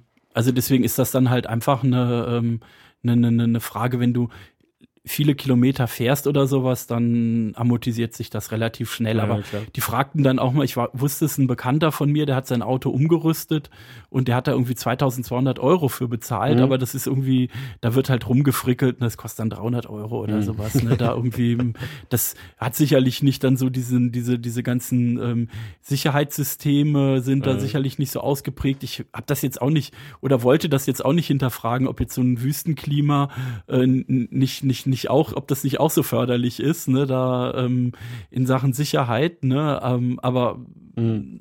man darf da sowieso in so Ländern nicht viel hinterfragen, ja, ne, also dann kann man da, da darf man da ja nicht hinreisen, ne, wenn man jetzt unbedingt überall ähm, TÜV-Siegel haben will, ne? ja, das stimmt. Ähm, okay, und dann in Chiva angekommen. Genau. Ähm, das, also das liegt dann an der Grenze schon fast bei Turkmenistan, oder? Genau, wie? genau. Das ist, äh, weiß ich nicht, 50 Kilometer mhm. vielleicht entfernt davon. Und da ist auch so der wasserreichste Fluss, der irgendwie über 2000 Kilometer Länge hat. Der, den sieht man da nämlich auch. Ne? Fängt irgendwie mit A was an, Ara, Okay. ne? Äh, ne? Also und das ist schon so eine ähm, so, so so was Imposantes, wenn man dann halt die ganze Zeit so durch die Wüste gefahren ist und hat dann irgendwie einen Fluss, der ja, eigentlich breiter als der Main oder vielleicht so fast so breit wie der Rhein ist. Mhm. Ne? Allerdings jetzt, wo nicht so tief ist, auch nicht schiffbar ist, aber trotzdem ist das dann doch ein ähm, irgendwie so ein so ein Überraschungseffekt, den man dann nach so einem so einer ganztägigen ähm, äh, Wüstentour dann mhm. äh, positiv irgendwie wahrnimmt. Ne? Äh, und das ist wahrscheinlich auch dann der Grund, warum die, die Städte da entstanden sind, oder? Genau, mhm. genau. Da ist nämlich auch noch ähm, so eine andere Stadt, Urgench, die da direkt in der Nähe ist. Das ist so die Verwaltungsstadt für Chiva, weil Chiva selber ist halt ähm, einfach so ein Freilichtmuseum, wenn man so will, aber doch ein relativ großes, was so eine riesige ähm, Stadtmauer um, umzogen ist, die so ähm, das, das, die so 700 Meter lang, also in Nord-Süd-Ausdehnung und 400 Kilometer Ost-West, äh, 400 Meter, sorry, mhm. Ost-West-Ausdehnung und innen drin ist halt wirklich so eine Altstadt, ne, die mit sehr vielen, alles so Lehmbauten und ähm, äh, auch sehr viele Moscheen und sehr viele. Ähm, Aber schon, schon auch noch bewohnt, oder? Ist auch bewohnt, ja, mhm. also auch mit Hotels. Ne? Ich habe also hotelmäßig auch in der Altstadt selber gewohnt, ne? Aber es gibt halt so Bazar und sowas ist alles draußen. Ne? Mhm. Also es ist jetzt nicht so die. Ähm, es sind so auch ein paar Restaurants da und ein, ähm, doch mehrere Hotels, aber so die eigentlich, es gibt halt keine Bank in diesem, in diesem mhm. Bereich oder ähm, wie ich schon sagte, so Bazar und ähm, Geschäfte oder alles, was mit, mit Handel zu tun hat, ist halt außen vor, ne? Mhm. Und auch der, der Verkehr, ähm, es gibt vier Tore, vier oder fünf Tore, ich weiß nicht, vier oder fünf Tore, ähm, ist also jetzt auch so, dass der sich überwiegend außen abspielt. Ne? Okay. Also weil die Straßen ähm, dann doch ähm, so der innere Kern dann doch auch vom Straßenverkehr gesperrt ist. Ne? Mhm. Und da ist es dann nämlich zum Beispiel auch so, man geht in dieses Tor dann da rein und dann ähm, ähm, hat man so äh, Flatrate-Museum, dann zahlt man fünf oder sieben Euro, ich weiß es nicht, für so ein, für so ein Tagesticket und kann dann da diese 50 Sehenswürdigkeiten von mhm. Chiva angucken. Und die, ne? die konzentrieren sich aber alle dann auf diese Altstadt, oder? Genau, mhm. 100 Prozent. Also ich bin, okay. bin zum Essen mal aus der Altstadt rausgegangen und einfach mal ähm, gucken, wie das da aussieht. Und das sieht da auch nicht anders aus als in anderen Städten mhm. in Usbekistan, ne? Äh, und ähm, das ist also nicht, dafür muss man nicht irgendwie 500 Kilometer durch die Wüste fahren. Ne? Mhm. Und ähm, das ist halt einfach ein ähm, atmosphärisch sehr, ähm, sehr angenehme Gegend. Ne? Also mhm. Also wenn man da wirklich so äh, in so einem großen Freilichtmuseum ähm, sich bewegt. Und da habe ich dann auch mal so ein paar äh, so bin ich mal in so mit so einer deutschen Reisegruppe habe ich mich so eine Zeit lang mal unterhalten. Ne? Äh, da ist natürlich dann auch so, dass der, der dieser Gruppentourismus da sehr konzentriert ist. Ne? Mhm.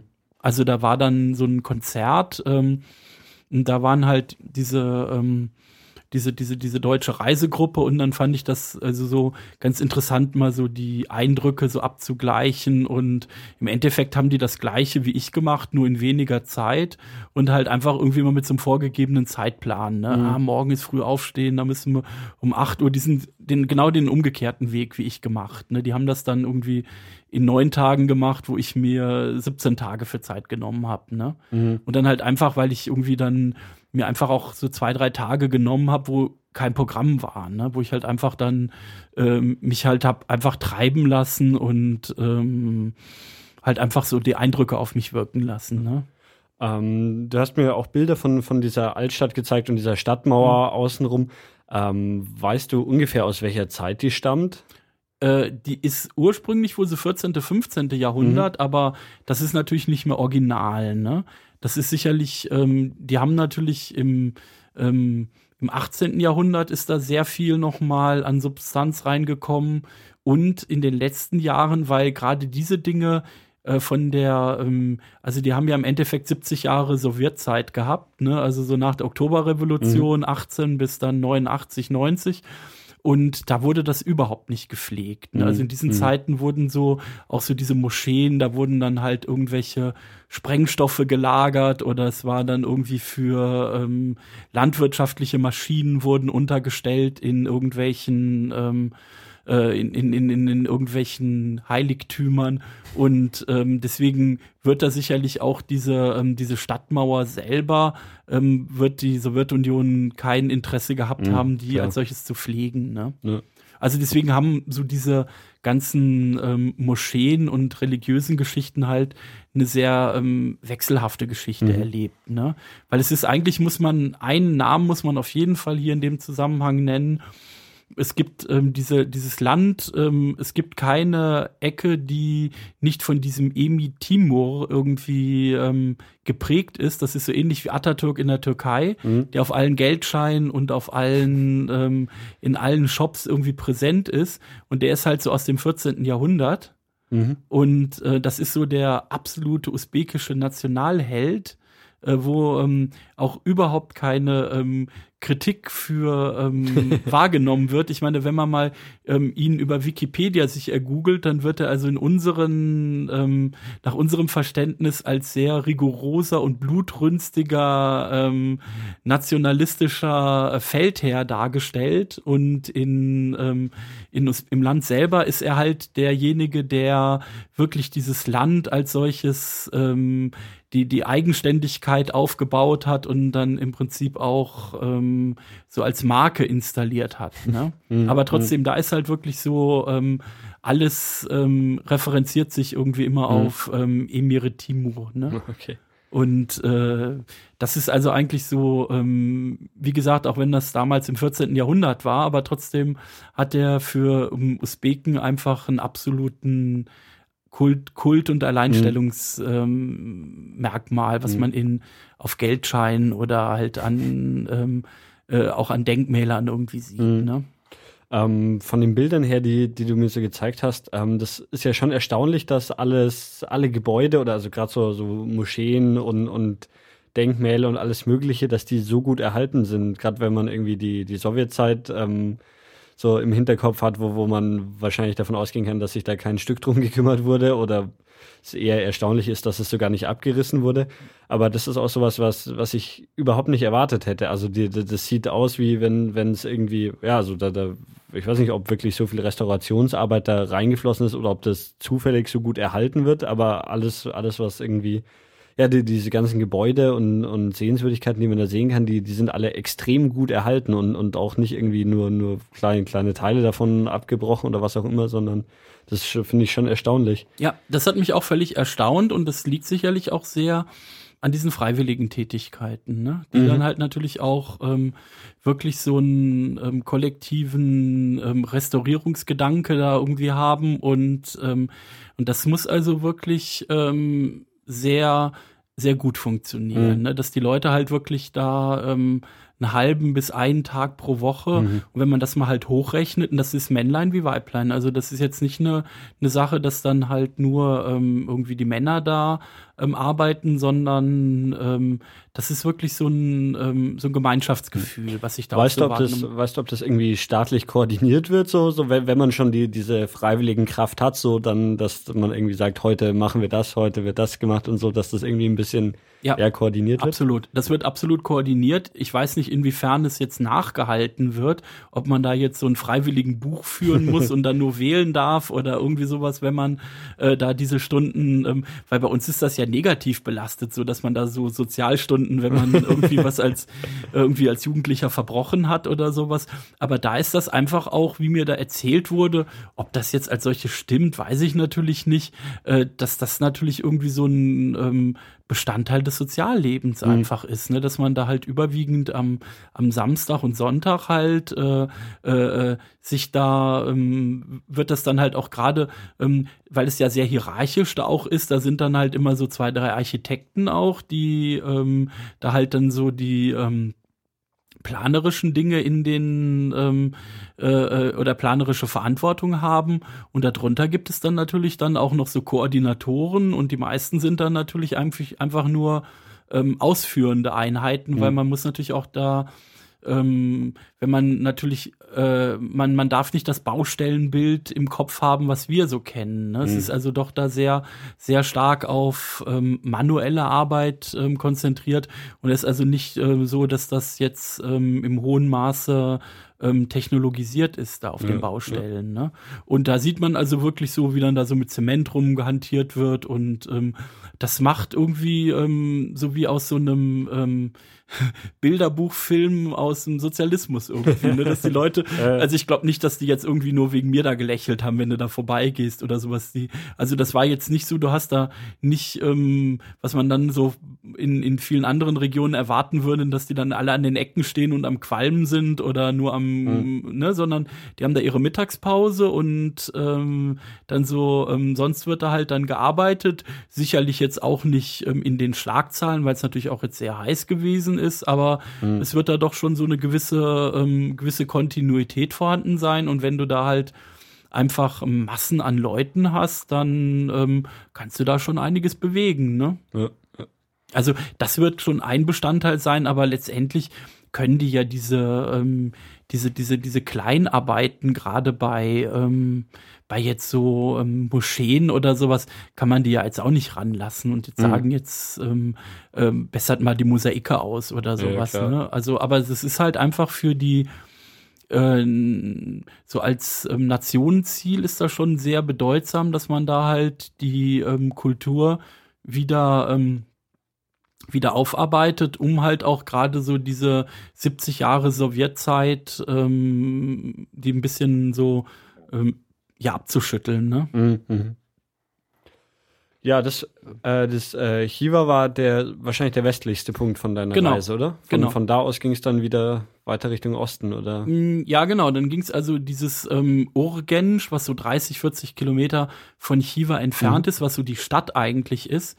Äh, von dort aus bin ich dann nach Taschkent zurückgeflogen. Ne? Das okay. ist also da ein ähm, anderthalb Stunden Flug. Ne? Mhm. Und ähm, mit einem niegelnagelneuen ähm, Airbus, ne, wo ich also wirklich ähm, auch ähm, aus anderen Ländern andere Dinge kenne, aber Usbekistan Airline, das ist halt okay. auch so nach, noch so nach wie vor so ein staatlicher Carrier, ne, die mhm. ähm, ähm, auch auf, was ich mir auch im Wikipedia angeguckt hatte, die auch ähm, auf kleineren Strecken und so Urgen, Taschkent ist keine kleine Strecke, sondern das ist so eine Rennstrecke, ne? Mhm. Auch noch sehr viel sehr alte ähm, die, die alten Tupolevs von, genau die alten Iljushins so, ja. und Tupolevs ähm, mhm. ne, die die noch aus der Aeroflot-Zeiten geerbt haben ne, die können sie natürlich dann auch nur auf so nationalen Strecken einsetzen. Und äh, ja, das wurde mir auf der Strecke da irgendwie ähm, erspart oder konnte ich leider nicht genießen, je nachdem, aus welcher Position man das irgendwie sieht. Und ähm, das ist dann da halt so ein, ja, knapp zwei Stunden Flug, ne? Mhm. Und ähm, ja, das waren jetzt auch so, so Sachen, die mir äh, da der Reiseführer vorher organisiert hatte. Mhm. Ne? Mhm. Also, weil da gibt's halt täglich einen Flug und Punkt. Ne? Ja. Und das ist halt noch so, so eine nette Sache. Das gibt's halt einfach Festpreise. Ne? Das kostet dann 70 Dollar oder irgendwie sowas, ne? Und das dann nicht wie bei uns, wo sich dann stündlich die ja. Flugpreise ändern oder ähm, ne, da gibt's auch keine, keine Unterscheidung zwischen ähm, Business Class und ähm, Economy. Da mhm. äh, sind alle irgendwie gleich und da zahlt man einen Preis, ob man da jetzt irgendwie eine halbe Stunde vorher bucht oder den schon irgendwie vier Monate mhm. im Voraus bucht. Ne? Okay. Ähm, und dann zurück in äh, Taschkent. Äh, ta, ta, tas, Taschkent. Ja. Jetzt. Ja, ja. Taschkent. Ähm, das war dann das Ende deiner nee, Reise, nee, nee, oder? Nee, dann nee, ging es ja, noch weiter? Ja, nee, dann ging es ja in dieses Veganertal ah, mit stimmt, der, okay. ähm, mhm.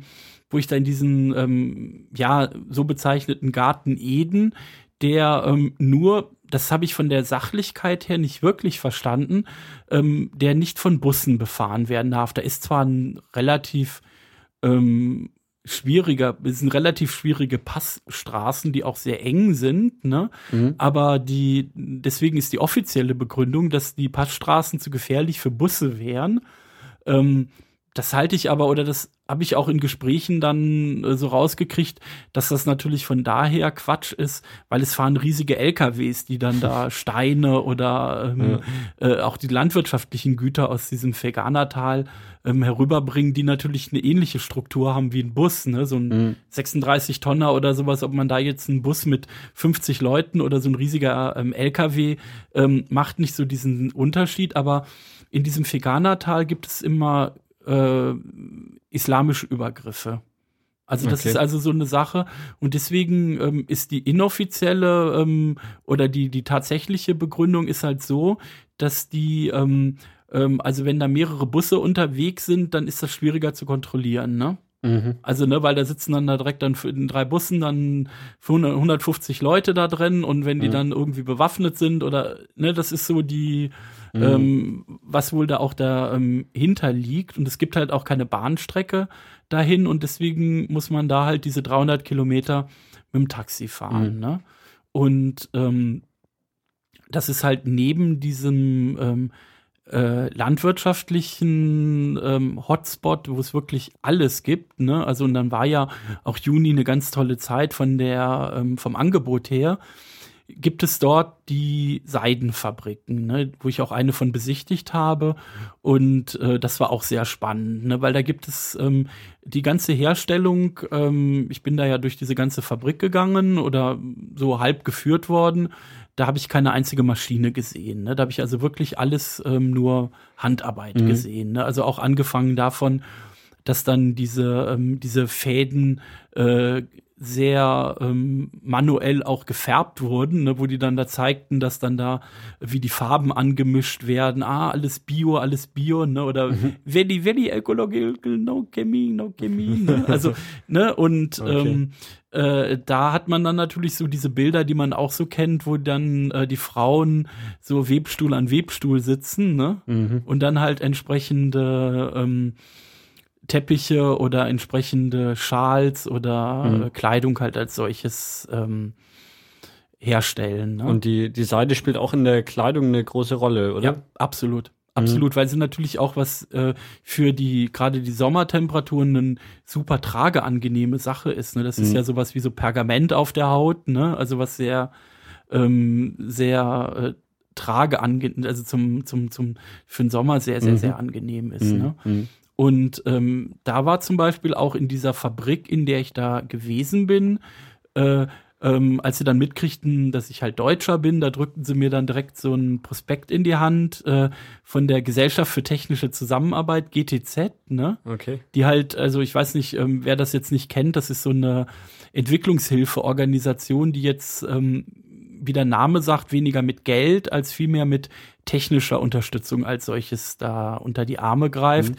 die also dann in so in Afrika Brunnenbauten machen oder so Bildungssysteme in, in Ländern aufbauen und die unterstützen halt da in ähm, Usbekistan sehr stark diese, ähm, diese Seidenindustrie, dass die halt ähm, äh, nicht diese Produkte made in China, ne? Sondern mhm. dass die halt wirklich dann auch die äh, Locals da Arbeit haben, dass die halt entsprechend ähm, ähm, auch, auch ihr Geld an den Orten, wo sie, wo sie herkommen, verdienen mhm. können. Mhm. Und weil eigentlich ist natürlich auf ähm, Dauer gesehen diese, ähm, äh, diese, diese Seidenspinnereien äh, dann nicht gegen chinesische Produkte, mhm. ähm, die dann industriell, ähm, hochindustriell hergestellt mhm. werden, nicht konkurrenzfähig. Ne? Spielt, spielt die Seide im, im Export dann irgendwie für das Land eine größere Rolle oder ist das wirklich nur so für, für einen eigenen Gebrauch, also jetzt Kleidung und so, was halt im Land selbst verwendet wird? Nee, nee, das spielt eine sehr große Rolle. Ja, ja, ja doch, das ist, ähm, also haben sie mir auch ganz stolz dann so gezeigt, ähm, auf was für Messen die in Europa präsent sind und wo man die Produkte kaufen kann. Mhm. Und ich habe dann auch drei Scherls mitgebracht, weil ich die natürlich auch als Auftrag bekommen hatte.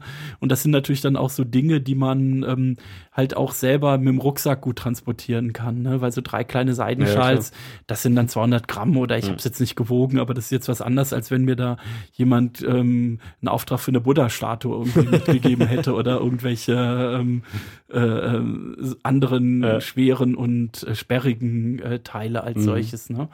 Und ähm, das war halt wirklich ein, ähm, ähm, interessant auch zu sehen, weil man da diesen Prozess von A bis Z gesehen mhm. hat. Es war also so, dass die dann auch gezeigt hatten, wie diese Seidenraupen mit so Blaubeeren gefüttert werden, ne? Also die werden da halt wirklich gefüttert und überfressen sich, ne? Und nach 30 Tagen, Tagen ist das so, dass dieser, dieser Kongkong dann als solches aufplatzt, ne? Und dann werden die gekocht, ne, die armen Tierchen, ne? Und dann werden die wirklich so aufgespindelt, ne? Mhm. So dass die dann halt wirklich so diesen Seidenfaden dann haben und dann gehst du also so diese, diese einzelnen Produktionsprozesse, ne, die kannst du mhm. dann so nacheinander äh, so durchgehen, ne? Und dann gibt's erstmal irgendwie eine große Zucht von den Tieren und nebenan dann die Fabrik, in der genau. gewebt wird. Genau, das, also, ähm, also diese große Zucht gibt es da halt, wo die dann halt wirklich, und deswegen geht das halt eigentlich nur da, weil es die entsprechenden Beeren halt da überwiegend gibt ne? Mhm. Wo die die halt dann mit ähm, irgendwie mit füttern und ähm, dann dann danach kommen die halt wie gesagt in so Art Kochtöpfe rein, ne? Und dann werden die dann halt irgendwie so ein bisschen wie Nudeln abgeschreckt, ne? und äh, dann ähm, kann man die wirklich so diesen Faden da aufspinnen und dann werden die halt äh, so wie bei was ist das Aschenputtel oder sowas dann halt so aufgerollt, ne? Und ähm, dann geht man halt irgendwo weiter, dann sieht man halt ähm, wo die ähm, in der Gerberei dann entsprechend gefärbt werden in die verschiedensten Farben. Und ähm, dann sieht man auch, ähm, dass es so gewisse Vorbereitungen für diese Teppiche oder die entsprechenden Schals dann als solches gibt. Und, ähm, mhm. und dann gibt es halt, das ist dann wirklich so große, so größere Industriehalle, wo dann wirklich die, und es sind nur Frauen, die wirklich diese, ähm, äh, diese, diese Filigranarbeit mhm. dann ausführen, ne? Da dieses ähm, eigentliche ähm, Erstellen dieser mhm. Seidenschals oder auch der dieser Teppiche, ne? Mhm. Und das sind natürlich auch so Dinge, äh, äh, da darf man natürlich auch jetzt nicht mit einer ähm, mit einem deutschen ergonomischen Blick drauf gehen, ne? Also und dann da sagen, oh, ne, ist das denn, da muss man ja irgendwie ein ganz krummes Kreuz haben oder das ist natürlich jetzt unter ähm, arbeitsgesundheitlichen Aspekten ähm, schon, ähm, schon für, für äh, ungewohnt. Ne? Mhm. Ja, klar, kann ich mir vorstellen. Ähm, war das so, so das einzige Ziel dann noch, was du, also jetzt in diesem, äh, in diesem Garten Eden, wie, wie du ihn genannt hast? Nee, es gab ähm, also noch eine, ähm, noch zwei, drei andere Ziele. Das eine Ziel, ähm, da das war so diese damalige Hauptstadt einer Khan-Dynastie, ne? Also okay. weder hat weder was mit dem Fußballtorwart zu tun und aber dann werden auch immer irgendwelche Beziehungen zu dem äh, Genghis Khan hergestellt, mhm. ne? Und ähm, da gab es natürlich äh, sehr groß angelegte ähm, äh, ähm, Paläste, die man da besichtigen mhm. konnte. Ne? Und das war also sehr interessant äh, aus dem Zusammenhang, weil äh, da doch noch filigraner die entsprechenden Mosaiken und Intarsienarbeiten ausgeführt waren. Mhm. Und ähm, das war einmal noch ein, ähm, ein großer Höhepunkt, oder was heißt, das war, ein, das war schon noch eine besondere Sache. Und dann gibt es ähm, ganz skurril oder was ich sehr skurril empfunden habe, diese Stadt Vegana selber, die dem Tal den Namen gibt, die ist dann überhaupt nicht mehr muslimisch. Das ist also da so eine kleine kleine Insel, wie so früher, weiß ich nicht, Westberlin oder sowas, die wirklich nur von Russen bewohnt wird, ne? Wo gesoffen wird wie die, wie die, wie die ähm, Kesselflicker und wo man auch wirklich dann auf einmal merkt, das ist so eine Stadt von 200.000 Einwohner oder sowas, ähm, was ein ganz andere, ähm, ganz anderes Feeling hat als solches, ne? Also nicht so dieses, dieses äh, zentralasiatische feingliedrige, ähm, sehr zurückhaltende. Das war so ein ja, so ein offensives Hau drauf. Also da ist man, da wurde einem häufiger so auf die Schultern gekloppt und da ähm, wurde man doch häufiger dann zu einem Wodka eingeladen mhm. und da äh, fühlte man sich dann wirklich, und da ist nur diese Stadt für bekannt, ne? äh, die dann da wirklich so eine, ähm, so, so, so eine ganz eigene Insel da in, in, in, in Usbekistan darstellt. Ne? Und das ist auch noch darüber ein bisschen bekannt, weil ähm, ein ganz bekannter Mathematiker daherkommt, nämlich Arithmetik. Ne? Mhm. Also hat jeder mal in der Schule mit zu tun mhm. gehabt, auch wenn man wahrscheinlich äh, so dann ganz spontan aus dem Kopf das nicht alles so herleiten kann, aber da gibt es ein großes ähm, Denkmal von dem, ne? Und ähm, da sind sie natürlich auch sehr stolz drauf. Mhm. Ne? Und da war dann auch so ein riesiger Vergnügungspark, ne, mit, äh, mit jetzt irgendwie so Autoscooter und ähm, äh, äh, ja, also wie man das eigentlich auch so, will nicht direkt Mini-Oktoberfest sagen, nur weil es da Alkohol gab. Ähm, aber, aber trotzdem merkte man schon, das passt eigentlich nicht so richtig in diese usbekische Umgebung. Es, es klingt da, ne? dann auch wie eine vergleichsweise reiche Stadt, wenn so, so wie du das erzählst, oder ist das jetzt ein falscher Eindruck? Ja, also es ist natürlich jetzt ähm, dadurch reich, weil es, ähm, weil da natürlich so dieser Hauptumschlag, da ist dann auch Flughafen und so diese Hauptstraße zu den, ähm, zu die dann weiter an der ähm, Seidenstraße liegen. Äh, das ist sicherlich jetzt schon ähm, äh, schon schon schon ein bisschen mehr mhm. Geld vorhanden als jetzt in den äh, in diesen Wüstengegenden mhm. als solches. Ne? Und dann bin ich da so ein bisschen rumgelaufen und dann war da, hatte so eine Uni da so eine Abschlussfeier und dann mhm. musste ich dann auch direkt irgendwie, wurde ich eingeladen, wo die dann halt, ähm, das fand ich dann auch irgendwie sehr ungewöhnlich. Die haben dann da so die, ähm, ihre, ihre Diplome gekriegt und ähm, das fand dann alles mit so Sketchen statt. Ne? Die haben also da wirklich dann auf der einen Seite waren die natürlich schon jetzt irgendwie fein gekleidet, ne, wie sich das so gehörte und hatten sogar auch zum Teil, was ich ein bisschen befremdend fand, so amerikanisch oder wie an britischen Elite-Unis da so Kopfbe so spezielle Kopfbedeckung mhm. wie so Doktorenhüte gehabt, ne? Und, ähm, und dann waren da doch, ähm, auch wenn man natürlich ähm, nichts verstanden hat, doch ein, ein, ein relativ ähm, infantiles, ähm, ähm, infantile Sketche, die dann darum irgendwie liefen, ne? Also das, ähm, aber wie gesagt, ich ging da so und fand das Gebäude irgendwie interessant da, ne? Und da war ein Uni-Gebäude, mhm. ne? Und dann kamen die dann direkt da auch auf mich zu und sagten, dachten da irgendwie, weil dort wird natürlich dann auch Englisch gesprochen, ja, ne? Wird dann gesagt, ob, ob ich nicht kommen wollte, ne? Und irgendwie da, und dann bin ich da halt auch mal reingegangen und da waren dann halt im Audimax, so wie man das eigentlich auch dann da aus ähm, anders kennt, wo dann die stolzen Eltern saßen und dann dann noch so Freunde und dann war das, ähm, habe ich mir das auch eine halbe Stunde angeguckt und mhm. fand das dann irgendwie auch, ähm, ja, ne, das ähm, ist dann halt dann auch so eine so eine Sache, in, in die man da so reinschlittert, was man dann vielleicht auch in einer geführten Gruppe so ähm, so, so, so, so eher nicht angesprochen mhm. wird. Ne? Ja. Ja, ähm, ja ging es dann noch weiter oder? Nö, dann ging es zurück halt nach, ähm, nach Taschkent. Mhm. Und da hatte ich dann halt noch so ein ähm, so einen letzten Tag, ne? Also weil der Flug auch wieder halt äh, war eigentlich der Rückflug. Der Hinflug kam mhm. um 2.30 Uhr an und der Rückflug ging dann um 4 Uhr wieder zurück. Ne? Mhm. Also deswegen hatte ich dann halt noch eine, ähm, bin ich dann halt, ähm, hatte ich noch einen ganzen Tag halt in äh, Taschkent gehabt. Und da bin ich dann zum Beispiel, die haben so einen ganz ähm, bedeutenden Fernsehturm, der ist höher als der Alex, ne? Also okay. höher als in der mhm. höchste. Fernsehturm in, in Deutschland, mhm. ne? Und der sieht aus wie so eine startende Rakete, ne? Okay. und ähm, laut meinem Reiseführer wäre man da hochgekommen, ne? Aber in Realität ähm, hat das leider nicht geklappt, ne? Woran ist das denn gescheitert? Ja, an der Verständigung. Nee, okay. also es war nee, schon mehr. Also ich bin da halt hingegangen und habe dann halt irgendwie gefragt und dann haben die halt irgendwie gesagt, ist nicht erlaubt, ist verbieten und dann fragst du da auch nicht mehr mhm. groß ja, nach. Ja, also da steht drin, es gibt da halt irgendwie auf 200 Meter so ein Restaurant und das ist halt angeblich geschlossen oder das glaube ich schon, dass das geschlossen ist, ne? Ob mhm. das jetzt am Pächter liegt oder nicht, ne? Aber so von außen her sieht das halt ähm, von daher auch imposant aus, weil das ähm, Taschkent selber ist auch gerade mal so 30, 40 Kilometer von der Grenze von, äh, von, von Kasachstan entfernt. Mhm. Ne? Und in Kasachstan gibt es ja auch so diese große Weltraumbasis. Ne? Ja.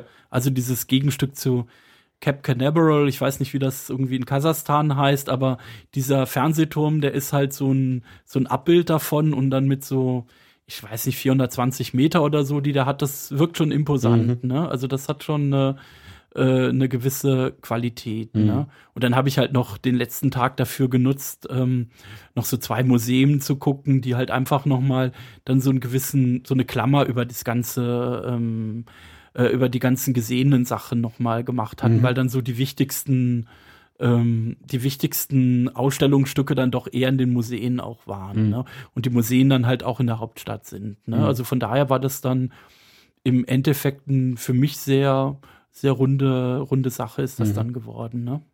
Ähm, so abschließend betrachtet, wenn du nochmal in, in die Region gehen würdest im Urlaub, äh, Wäre wär nochmal Usbekistan dein Ziel oder jetzt irgendwie Kasachstan oder eines der, der Nachbarländer? Also es, ähm, also ich würde noch mal nach Usbekistan fahren, aber ich, also oder ich habe sowieso vor, dann noch mal äh, Zeit in Zentralasien zu verbringen und ähm, da glaube ich, dass ich die hauptsächlichen Dinge halt in Usbekistan als solches ähm, gesehen habe und würde dann halt mhm. erstmal ähm, äh, Tadschikistan, Kirgistan oder Kasachstan mhm. ähm, äh, mir angucken, aber könnte mir schon vorstellen, da, ähm, aber da sollte schon noch was ähm, Wasser, welchen Fluss auch immer runtergeflossen sein. Ne? Also Usbekistan ja, aber halt vielleicht mal in 15 Jahren oder mhm. sowas, ne? um dann halt auch so Veränderungen kennenzulernen, um zu sagen, oh Mensch, da hat sich aber auch in Taschkent viel getan und ähm, da ist doch ähm, um so ein Vorher-Nachher eigentlich dann mhm. auch so aufzubauen. Ne? Ja, dann würde ich sagen, war, war eine lange Episode. Ich glaube, über zwei Stunden sind wir auf jeden Fall. Ähm, ich fand es aber super interessant und es ist halt auch vor allem so, so ein Land, was, was man irgendwie als, oder jetzt so, so ja, für bei Tourismus erstmal überhaupt nicht im, im Sinn hat und deswegen fand ich es super spannend und es war auch, auch deutlich anders, als ich es mir ursprünglich vorgestellt hatte. Ähm, ja, äh, danke, dass du dir Zeit genommen hast. ja, danke sag, für die Einladung. Ja, gerne. Tschüss und bis zum nächsten Mal.